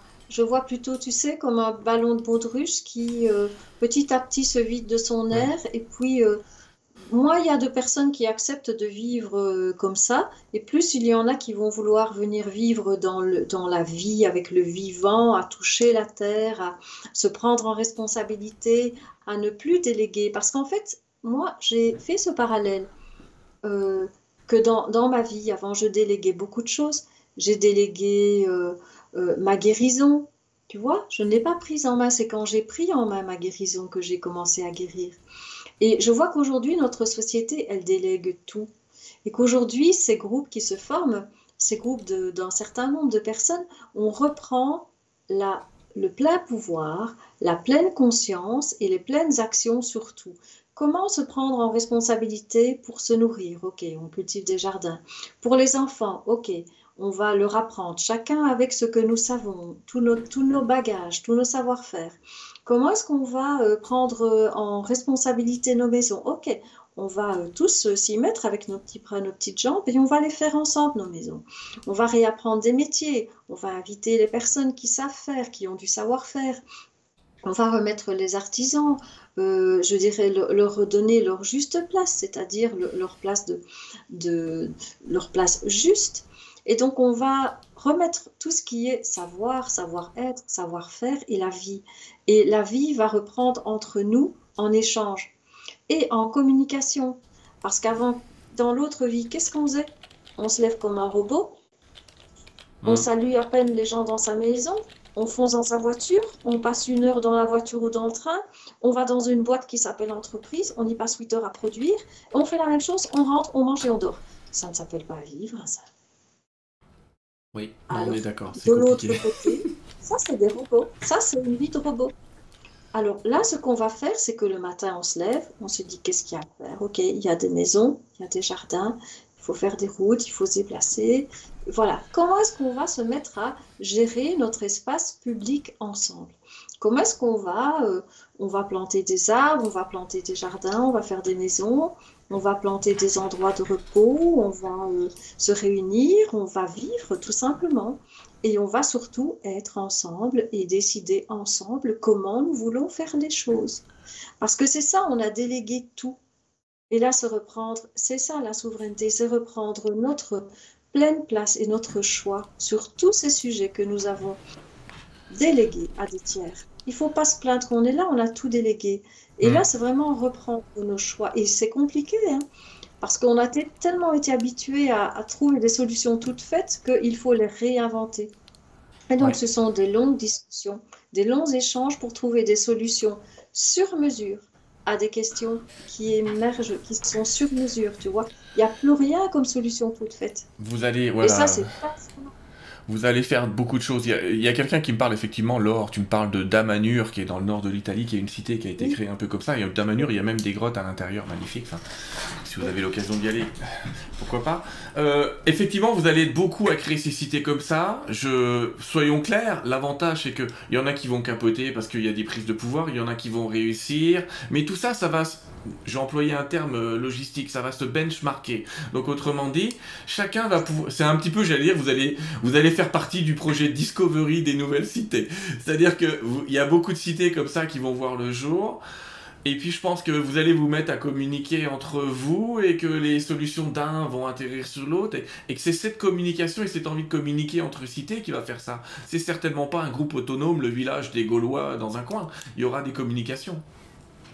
Oui, exactement. Et ce que tu viens de dire est, vraiment très, très beau et très vivant. Et c'est ça qui se passe. C'est que on nous a programmés à être comme des robots, c'est-à-dire tous les mêmes.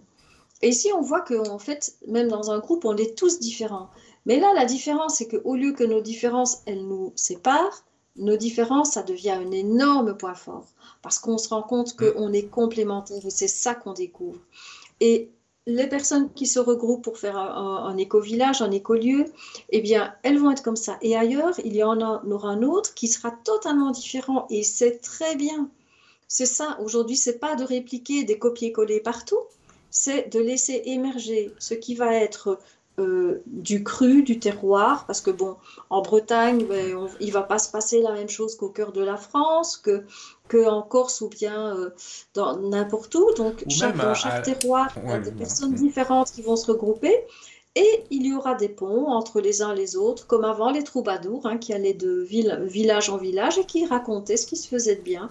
Et donc il y aura du nomadisme d'un point à l'autre afin de venir échanger, raconter, partager, échanger.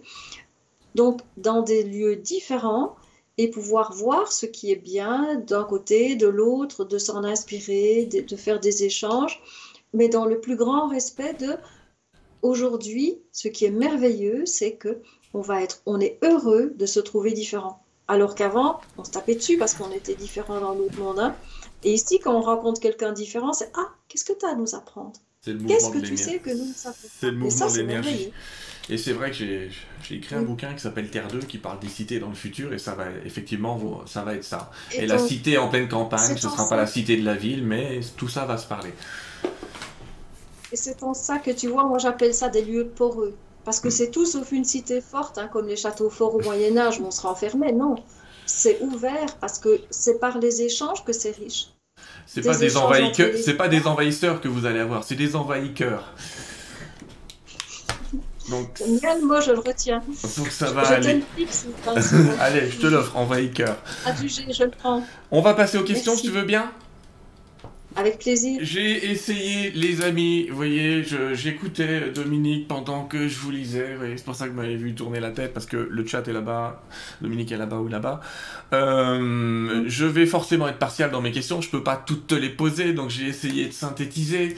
Euh, donc je m'excuse déjà, euh, déjà pour ceux qui vont me dire, mais t'as pas pris ma question, je dis, je peux pas prendre toutes les questions, on va faire un quart d'heure, 20 minutes de questions, parce qu'on a un peu débordé notre format, donc, mais tu peux encore rester oh, tu sais ce que j'allais te dire Et tu sais, franchement, en vieux réflexe, j'allais dire t'as pas faim Manger toute la nuit. Hein. oui, voilà, j'allais dire t'as pas faim Non, non. Euh, alors, euh, justement, la première question c'est pour toi, qu'est-ce que ça donne le lien social dans des repas? Ah hmm. Écoute, euh, d'abord, il faut savoir que ben, pour moi, j'adore faire à manger. Donc, quand on est reçu chez des personnes ou hébergé, euh, bien souvent les personnes disent Ok, euh, bon, attends, euh, ça va, c'est pas un problème si je mange, ça te gêne pas Ben d'abord, non, ça me gêne pas du tout. Si on mange devant moi, ça, c'est pas un souci du tout. Et même souvent, on prend les devants, on prend, et, Dominico et moi, on adore faire à manger. Donc, quand on est hébergé parfois chez des personnes, on dit Ok, tu te mets à table, tu auras la surprise, évidemment. Et c'est vous qui faites à manger et le mec, il te dit, elle nous fait à manger, mais elle va même pas manger ce qu'elle nous fait à manger. évidemment que du végétal. Euh, et puis, c'est un grand plaisir. Et alors, quand c'est pour tout ce qui est, euh, on va dire, des lieux extérieurs, des lieux mm. publics, restaurants ou cafés, il n'y a pas de souci parce qu'on adore aller au restaurant avec moi. Parce que, ben, bon, pour le restaurateur où je m'assieds, donc je commande un plat, mais avec les convives, je dis qu'est-ce que vous voulez et ils se partagent euh, la, petite entrée que je prends. Donc euh, voilà, on aime beaucoup aller au resto avec moi. D'accord. Voilà. Et donc ça n'empêche absolument pas euh, la vie sociale, bien au contraire, parce que en fait, autour de moi, il n'y a plus personne qui est... Enfin, c'est pas un souci, on se donne rendez-vous au restaurant, il n'y a personne qui me dit Ah oui, non, flûte. voilà. Tu le disais tout à l'heure, mais tu le disais tout à l'heure, mais ça peut t'arriver de boire un verre quand même? Oui, mais le système digestif est toujours là. Donc j'ai bien dit qu'être pranique, c'est ne plus avoir le besoin de boire et mm. de manger pour vivre.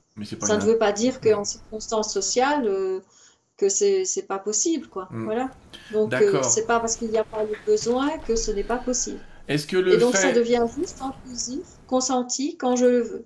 D'accord, c'est cool, franchement, c'est cool, ça, a l'air cool. En fait, euh, c'est comme si tu disais, tu as une voiture euh, qui fonctionne que à l'essence, et puis après, tu peux fonctionner à l'essence ou à l'énergie libre. Dis-moi, tu préfères quoi, toi? Ah, euh, Si c'est moi, je vais te répondre que je suis un hybride, donc je vais prendre les deux, toi, je suis pas comme ça. ah ben voilà, et eh ben donc un pranique, il est hybride, il peut faire mm. les deux. Mm. Et évidemment, c'est plus léger de fonctionner au prana, mais mm. si dans une circonstance sociale ou un bonheur, euh, tu vois partager un anniversaire ou une fête et que tout le monde est là et tu sais, euh, tout le monde ne sait pas non plus comment, comment on vit tous les deux. Bon, on s'assied, on prend deux, trois tomates cerises et on chipote deux feuilles de salade et c'est parfait comme ça, quoi, tu vois. Mm. Euh, On n'en fait pas un plat. J'aime bien à ce moment-là. Oui, il est pas mal, on n'en fait pas un plat. Cependant, le, fait que tu sois très éveillé, très concentré sur l'énergie, est-ce que par exemple l'odeur de la viande ne te perturbe pas? Non, ça ne, me, ça ne me dérange pas. D'accord. Parce que j'ai connu des praniques que ça perturbait, mais il n'y a pas de règle.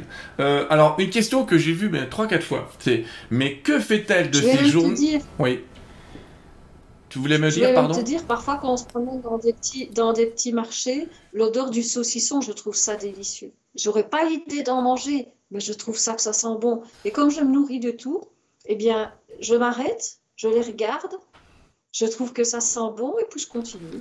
Je vais humer tu sais ce que j'aime chez toi je vais humer là. T'es une pranique pas extrémiste, donc t'es moins extrémiste que tous ces végétariens qui gueulent dès qu'ils entendent un morceau. Mais c'est pas grave, ils font ce qu'ils veulent. Chacun fait ce qu'il veut. Allez, la question que j'ai euh, trois, quatre fois, c'est mais que fait-elle de ses jours et de ses nuits? Donc je pose la question, qu'est-ce eh que tu fais de tes jours et de tes nuits? Oui, eh bien, euh, ça vraiment, c'est quelque chose qui est extraordinaire. C'est d'avoir vraiment l'impression d'avoir de vie. Parce que là, avant, dans, ma vie d'avant, je me disais toujours, ah, j'ai envie de faire ça, j'ai encore ça à faire, j'ai encore ça à faire. Et là, euh, ben, j'ai du temps, ben, j'ai tout le temps et jamais arrêté à devoir faire les courses, à devoir faire à manger, à devoir faire la vaisselle, à devoir faire tout ça.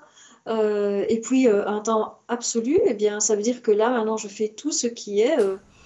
Euh, ben, je, ne m'arrête jamais de faire des choses que j'aime. Alors, ça veut dire quoi? Bien, par exemple, ici, là, là, on s'est déplacé. Là, quand, on venait de, je venais de m'asseoir pour commencer la, réunion, j'étais en route depuis 9h du matin. Donc, on a passé X heures. Donc là, je suis fraîche et dispose. Là, la réunion va s'arrêter à 10h. Et puis euh, là, on va recommencer à travailler sur le projet jusqu'à 3-4 heures du matin. Et, euh, et voilà, quoi. C'est un sentiment de ne jamais, jamais être fatigué. Et alors, bien, ça permet de mener de front beaucoup, beaucoup, beaucoup de choses, quoi. Au lieu de faire une chose sur la journée, ben, on en fait 10. Et donc, c'est sûr que les choses, elles avancent euh, à une vitesse VV prix. tu m'étonnes. Parce qu'on n'est jamais arrêté par Ah, je dois manger ou Ah, je dois dormir. Si on est en plein sur euh, quelque chose d'énorme qui avance, ben, on ne dort pas. Voilà. Et on n'est pas fatigué. Le tout, voilà, j'allais dire, le tout sans fatigue ni maladie.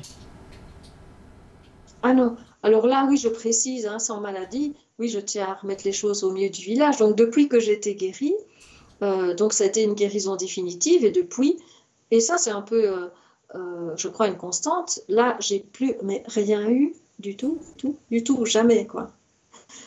pendant le confinement ou quand, tu sais, plein de gens viennent vers moi et disent Ah, mais ne m'embrasse, je ne t'embrasse pas parce que j'ai des microbes. Je dis Mais non, il n'y a pas de souci. Je prends la personne dans les bras, tu vois, je lui donne tout mon amour, je la câline. Et voilà, des personnes malades, il y en a beaucoup qui sont passées dans le bras. J'ai jamais rien eu du tout. Le système immunitaire, c'est le bonheur à l'intérieur. C'est l'amour, notre hmm. système immunitaire. Hein. Bien sûr. Et pas la peur de l'autre. Ça, j'ai je dis ça comme ça. Donc, l'amour, c'est pas, c'est pas la peur. On est d'accord. Euh, mais je vais, je vais pas trop m'engager là-dedans. Je vais encore recevoir 300 mails. 300, 3000, allez. non, mais là, c'est sûr que. C'est un peu... Non, mais c'est un, peu la fête... c'est un peu la fête au village quand on parle de ça. Euh, est-ce qu'on peut ne. Oui, bah, tu viens de répondre. Est-ce qu'on peut ne plus manger et travailler? Ben oui, absolument. C'est pas euh, la léthargie. Oui. Ah, oui. Mais j'aime bien parce que, en général, la question, c'est est-ce que tu arrives à faire ce que tu faisais avant? Alors, à ça, je réponds ah non, absolument pas. Alors, ça jette un froid. Je dis non, j'arrive pas à faire ce que je faisais avant. Je fais dix fois plus que ce que je faisais avant, tu vois. En fait, les personnes s'imaginent que c'est un état euh, haletant où on est euh, exsangue au bord de, l'épuisement, mais c'est le contraire, c'est euh, pleine énergie tout le temps, à chaque instant. D'accord. Il faut vraiment le vivre, hein, cet état. Poids stable, santé stable, énergie stable, c'est cette stabilité euh, qui est impressionnante, sans recharge, c'est-à-dire que, moi tu sais, j'ai l'habitude de dire, les contacts humains c'est le mode batterie, vous piquez de l'énergie aux autres, l'amour c'est le mode du secteur, vous êtes connecté à la prise là qui est dans le mur, et là... Voilà, donc euh, une fois que tu es connecté à la prise, bon, bah, qu'est-ce que je te dise, quoi, du courant il y en a. du courant, il y en a. Euh, bah, on parle d'énergie libre, c'est la même chose, quoi. Oui. Et oui, c'est vrai. C'est vrai, c'est vrai. J'ai une question qui est un peu différente, qui t'appartient pas directement, mais tu peux peut-être répondre. C'est comment faire pour garder son énergie positive dans le monde actuel, d'après toi? Pas directement lié à ton expérience, mais peut-être que tu peux profiter de ton expérience pour l'exprimer. oui. Eh bien, oui, oui, c'est une question. Beaucoup de personnes en détresse viennent vers moi, évidemment, et, euh, et, tentent de sortir de cet état euh, d'anxiété, de peur, de frustration.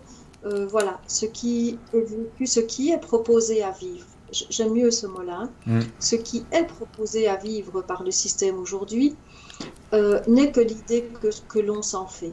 Là, j'ai vraiment envie de poser de ça. Parce que de la même manière qu'une maladie n'est pas une fatalité, ce qui est là devant nous, ce qui est là proposé à nous, n'est pas une fatalité. Chacun a le pouvoir de dire non, absolument non, et oui et non à ce qu'il veut. Et je vois que lorsque l'être humain reprend conscience qu'il a le pouvoir de dire non et qu'il n'y a pas de fatalité, là, toute cette énergie, elle revient et ça remet l'être en vie.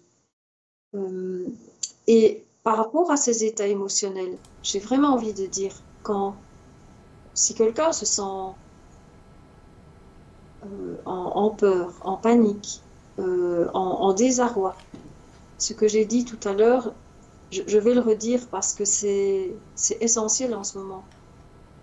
Plonge dans ton cœur quand tu te sens comme ça. Mets-toi dans une pièce, mets-toi dans un fauteuil où tu te sens bien. Observe autour de toi et dis-toi vraiment que tu es en sécurité. Mets peut-être une couverture autour de toi, crée vraiment ton petit espace de sécurité et là, plonge dans ton cœur. Et commence à respirer lentement, Écoute ton cœur et là, tu vas ressentir le calme qui arrive. Et là, tu vas pouvoir ressentir la vie qui pulse en toi. Et reste bien connecté aussi longtemps à ça. Et fais-le aussi souvent que tu as l'occasion, parce que là, tu vas reprendre contact avec la vie en toi. Et quand tu vas la ressentir, cette vie en toi, elle va grandir, grandir, grandir, et cet amour qui va être là et qui va s'expanser, tout doucement va te faire comme une petite fleur grandir, grandir. Et le reste, ne focalise pas sur le reste. Focalise sur ton cœur. Focalise sur ce qui vit en toi. Tu sais, nous avons une conscience. Et la conscience, nous choisissons ou nous la dirigeons. Soit nous écoutons tous ces messages à l'extérieur, soit nous décidons, nous décidons que notre conscience, nous allons la poser dans notre cœur, et là réside la paix, et là réside vraiment ce calme, cette paix, et cet amour et cette liberté. Et là, c'est notre demeure. Et c'est de là qu'un être qui a peur, qui est bloqué, qui a l'impression qu'il ne peut plus rien faire dans sa vie, plonge là-dedans. Et là, tu vas ressentir que de là, c'est ton lieu de, de résidence, tu te replies là. Quand tu es bien nourri de là, tu vas pouvoir redresser la tête, te relever, te remettre en vie et te remettre à vivre comme toi tu veux, comme ton cœur le veut. Tu sais quoi, on aurait pu faire une conclusion avec ce que tu viens de dire. C'est magnifique. Et effectivement, tu sais, tous les guides euh, du ciel ont l'habitude de dire euh, le cœur et l'amour est la solution, plongez dans votre cœur, écoutez l'amour, l'amour est la clé. Et c'est vrai que peu de gens comprennent ces phrases-là. Euh, ce soir, tu nous auras aidé profondément, à mon avis, à le comprendre, et ça, c'est pour ça je je t'en remercie. Je vais continuer encore quelques questions, puis après, on, va conclure. Il y a quelqu'un qui demande si tu portais ou tu portes plus des lunettes, ta vue va bien? Alors, euh, oui, mes lunettes, j'en ai toujours. Alors, elles sont complètement cassées. Je les perds partout parce que j'ai gardé ce vieux geste de toujours avoir mes lunettes sur moi là et je les perds partout. Mais tu les mets pas? Tu les mets ou tu les mets pas? Bah, Écoute, euh, ben non, je les mets plus parce qu'en fait, elles ne sont absolument plus à ma, à ma vue. Euh, je n'ai jamais voulu les faire hmm. changer parce qu'en fait, ma vue va de mieux en mieux. Et ma vue de près est absolument impeccable. Et donc, j'ai ce vieux geste. Un jour, je crois que je vais les mettre au bac. Que ça me fera plaisir d'ailleurs de. Ouais, j'aimerais bien pour. On est beaucoup. même, sur l'autoroute. En fait, je roule très très très vite et quand je les mets, c'est juste pour détecter les radars. Voilà. parce qu'en France, ils sont vaches les radars en France. bah oui, mais tu sais, vaut mieux, vaut mieux arriver en retard. Ils ont des fonds différentes. Donc euh, voilà, ça me sert à détecter les radars. Mais là, ça fait euh, quelques mois que je ne les mets même, pour ainsi dire, plus. Quoi. Oui, je suis assez d'accord avec toi. Les radars en France sont vaches en France et en Suisse. Hein. C'est pire en Suisse, mais bon, on va rien dire. Je tiens vraiment à dire que par rapport à ces, à ces guérisons, au fait que l'harmonie quand l'harmonie revient, il faut se dire que c'est d'abord les fonctions du corps les plus vitales qui vont se remettre bien. Tu vois, notre, j'appelle ça notre médecin intérieur, il a cette capacité, il sait par quoi il faut commencer et qu'il commence par aller réparer les fonctions les plus essentielles, les plus vitales. Et puis petit à petit, il le fait jusqu'à ce qui est, on va dire, le plus accessoire et le moins important. Et donc, euh, moi, ma vue, effectivement, elle s'est euh, nettement améliorée. Et euh, voilà, j'en suis à ne, pour ainsi dire, plus jamais les porter. Pourtant, j'étais très myope. et puis voilà, c'est le dernier, la dernière trace de quelque chose qui était là, présent, et qui, bah, je crois que je vais les jeter à la fin de ce voyage. Oh, tu feras comme tu le sens. J'ai une question que j'ai un peu synthétisée, elle est un peu bizarre, mais et je te demande ton avis, t'as pas forcément de réponse à apporter, mais on pose la question de dire est-ce qu'un être... question bizarre. Ouais, mais est-ce que... Je vais même la, la mélanger à d'autres questions. Est-ce qu'un être pratique, pranique a une sexualité? Est-ce qu'elle est différente? Est-ce qu'un être pranique peut faire un bébé? Alors, sexualité et bébé, c'est deux choses différentes. On est d'accord. Euh, sexualité, bien. Ok. Donc, euh, la première question, oui, ben, mais, mais de la même manière que avant, lorsque on se nourrit, euh, c'est pour euh, comment combler un vide et un manque. au niveau, tu vois, il y a, y a les trois niveaux voilà, je, vais parler des trois niveaux. Il y a ce qui passera à la bouche, donc ce qu'on mange, ce qu'on a besoin, les, liens émotionnels avec l'estomac et, le bas-ventre, la sexualité. Avant, tout, tout cela, c'est pour se remplir, se gaver et combler des manques. Hmm. Et donc, fatalement, à ces trois niveaux-là, chaque fois que euh, le, manque est comblé, eh bien, il y a comme tout le temps ce yo-yo. Le manque est comblé, je me sens bien, et puis ça retombe. Et puis, euh, je suis de nouveau frustrée, donc je mange, et puis je me sens bien, et puis euh, quelques heures après, j'ai faim. Donc, ce mécanisme-là, il est vrai pour ce que je mange, pour les relations avec autrui. C'est pour ça que je disais qu'il y a beaucoup de relations qui sont du cannibalisme, hein, où on mange l'énergie d'autrui. Et pour la sexualité, c'est pas parce que là, c'est vraiment dans l'échange, la communion, le partage, le don, mhm. et pas par besoin. C'est vraiment un, bonheur pur de ressentir la vie et cet amour passé par soi. Et ça peut se prolonger euh, indéfiniment et ce n'est pas nécessairement lié à l'acte sexuel, dans le sens où cet état d'amour intense et d'échange avec le partenaire, il peut se vivre euh, à travers les mille et un petits gestes d'une journée, euh, les, mille gestes de, chaque instant de la journée. Donc la sexualité n'est absolument plus vécue comme avant où on, ça en minutes et puis euh, en actes. Là, c'est quelque chose qui ouvre à tout l'être, qui englobe tout l'être tout mon être et tout l'être de l'autre. C'est vraiment la communion des deux êtres qui est euh, à. C'est vraiment la porte ouverte vers la sortie de. vers la fusion, vers l'infini et, et Voilà. on parlera de ça, ne t'inquiète euh, pas, on parlera de ça avec un autre invité qui va nous parler un peu plus longuement de ce qu'on appelle l'amour tantrique, du tantra, parce qu'on s'en rapproche un peu. Et alors, par rapport à la maternité, euh, il y a un couple, euh, Camilla et j'ai oublié, j'ai oublié, euh, Akai, ils ont eu un bébé en étant praniques tous les deux. Alors là, si tu veux en savoir plus, tu les interroges. Oui, c'est vrai que ça pose Donc elle a été enceinte, panique, et elle a allaité en étant panique. Euh, et donc voilà, c'est possible. Donc là, je te raconte quelque chose que j'ai entendu, mais c'est la seule chose de tout ce que j'ai dit qui n'est pas de mon expérience directe. Ah, alors parlons de ton expérience. J'ai eu une question tout à l'heure et qui parlait de tes enfants justement en se demandant comment aujourd'hui tes enfants voient leur mère? Ils s'y sont faits, j'allais dire, euh, ça les invite, euh, ils se posent des questions. Ils sont d'abord très heureux que je sois en vie parce que sans ça, je serais morte, ça c'est clair. Et donc, beaucoup de personnes euh, connaissent les peurs autour d'eux quand ils veulent aller sur ce chemin-là. Moi, c'est tout le contraire parce que vu que j'ai été guérie et en cadeau, la cerise sur le gâteau, j'ai été rendue pranique, tu vois, eux, ils ne retiennent de tout ça que le seul fait que je suis en vie et en bonne santé et que j'ai retrouvé une vie, euh, même pas normale, mais euh, infiniment plus large, plus épanouie qu'avant. Donc mm. eux, j'ai jamais connu euh, la peur, les réticences, les obstacles à la maison. Au contraire, mes deux enfants, ils sont euh, complètement heureux. Euh, peu importe ce que j'aurais vécu, je suis en vie et c'est tout ce qui comptait pour eux, tu vois. C'est génial. Alors, on va faire une semi-conclusion et conclure, si tu veux bien. la semi-conclusion, je vais me la faire et je te laisserai la conclusion. la semi-conclusion, et comme ça, tu me diras si tu es d'accord. Dominique, déjà, je te remercie beaucoup de, tout ce que tu nous as dit, de, ton amour, de ton humilité, de la manière de le partager. J'ai beaucoup de gens qui ont écrit que c'était simple, et c'est vrai, c'était simple, et crois-moi, c'est agréable, parce qu'il y a des fois, faut décortiquer, donc c'est cool.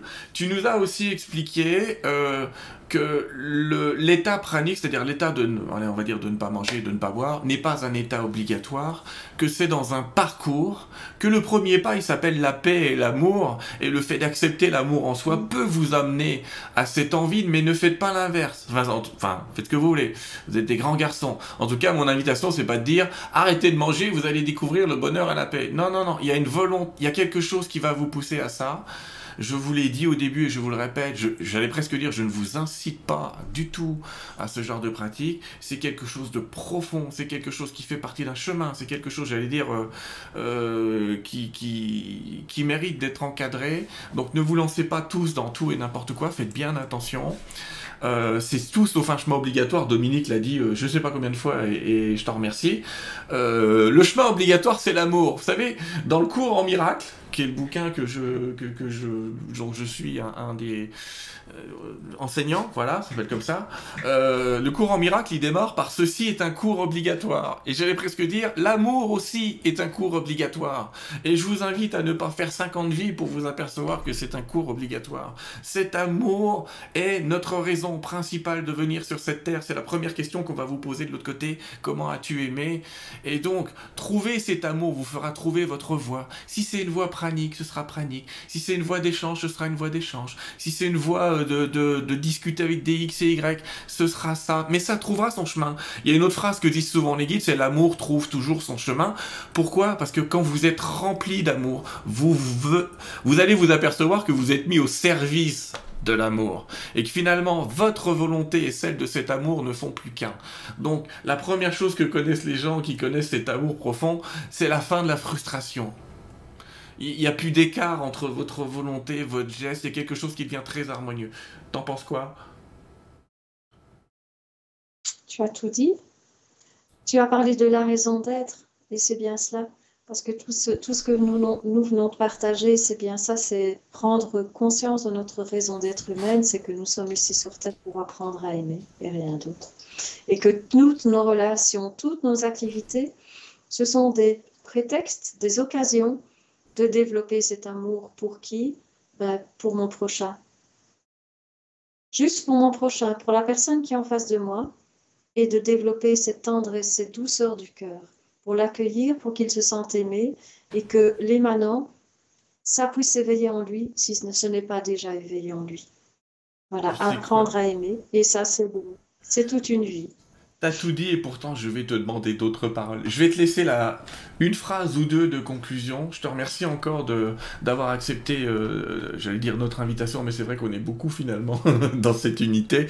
Et euh, je te laisse la petite phrase de fin. Je te remercie.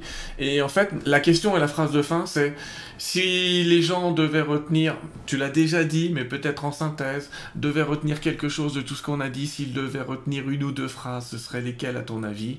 Et je vous dis au revoir les amis, on se voit bientôt pour une nouvelle émission avec un médium, vous verrez, mais je vous laisse la surprise de qui ce sera bientôt.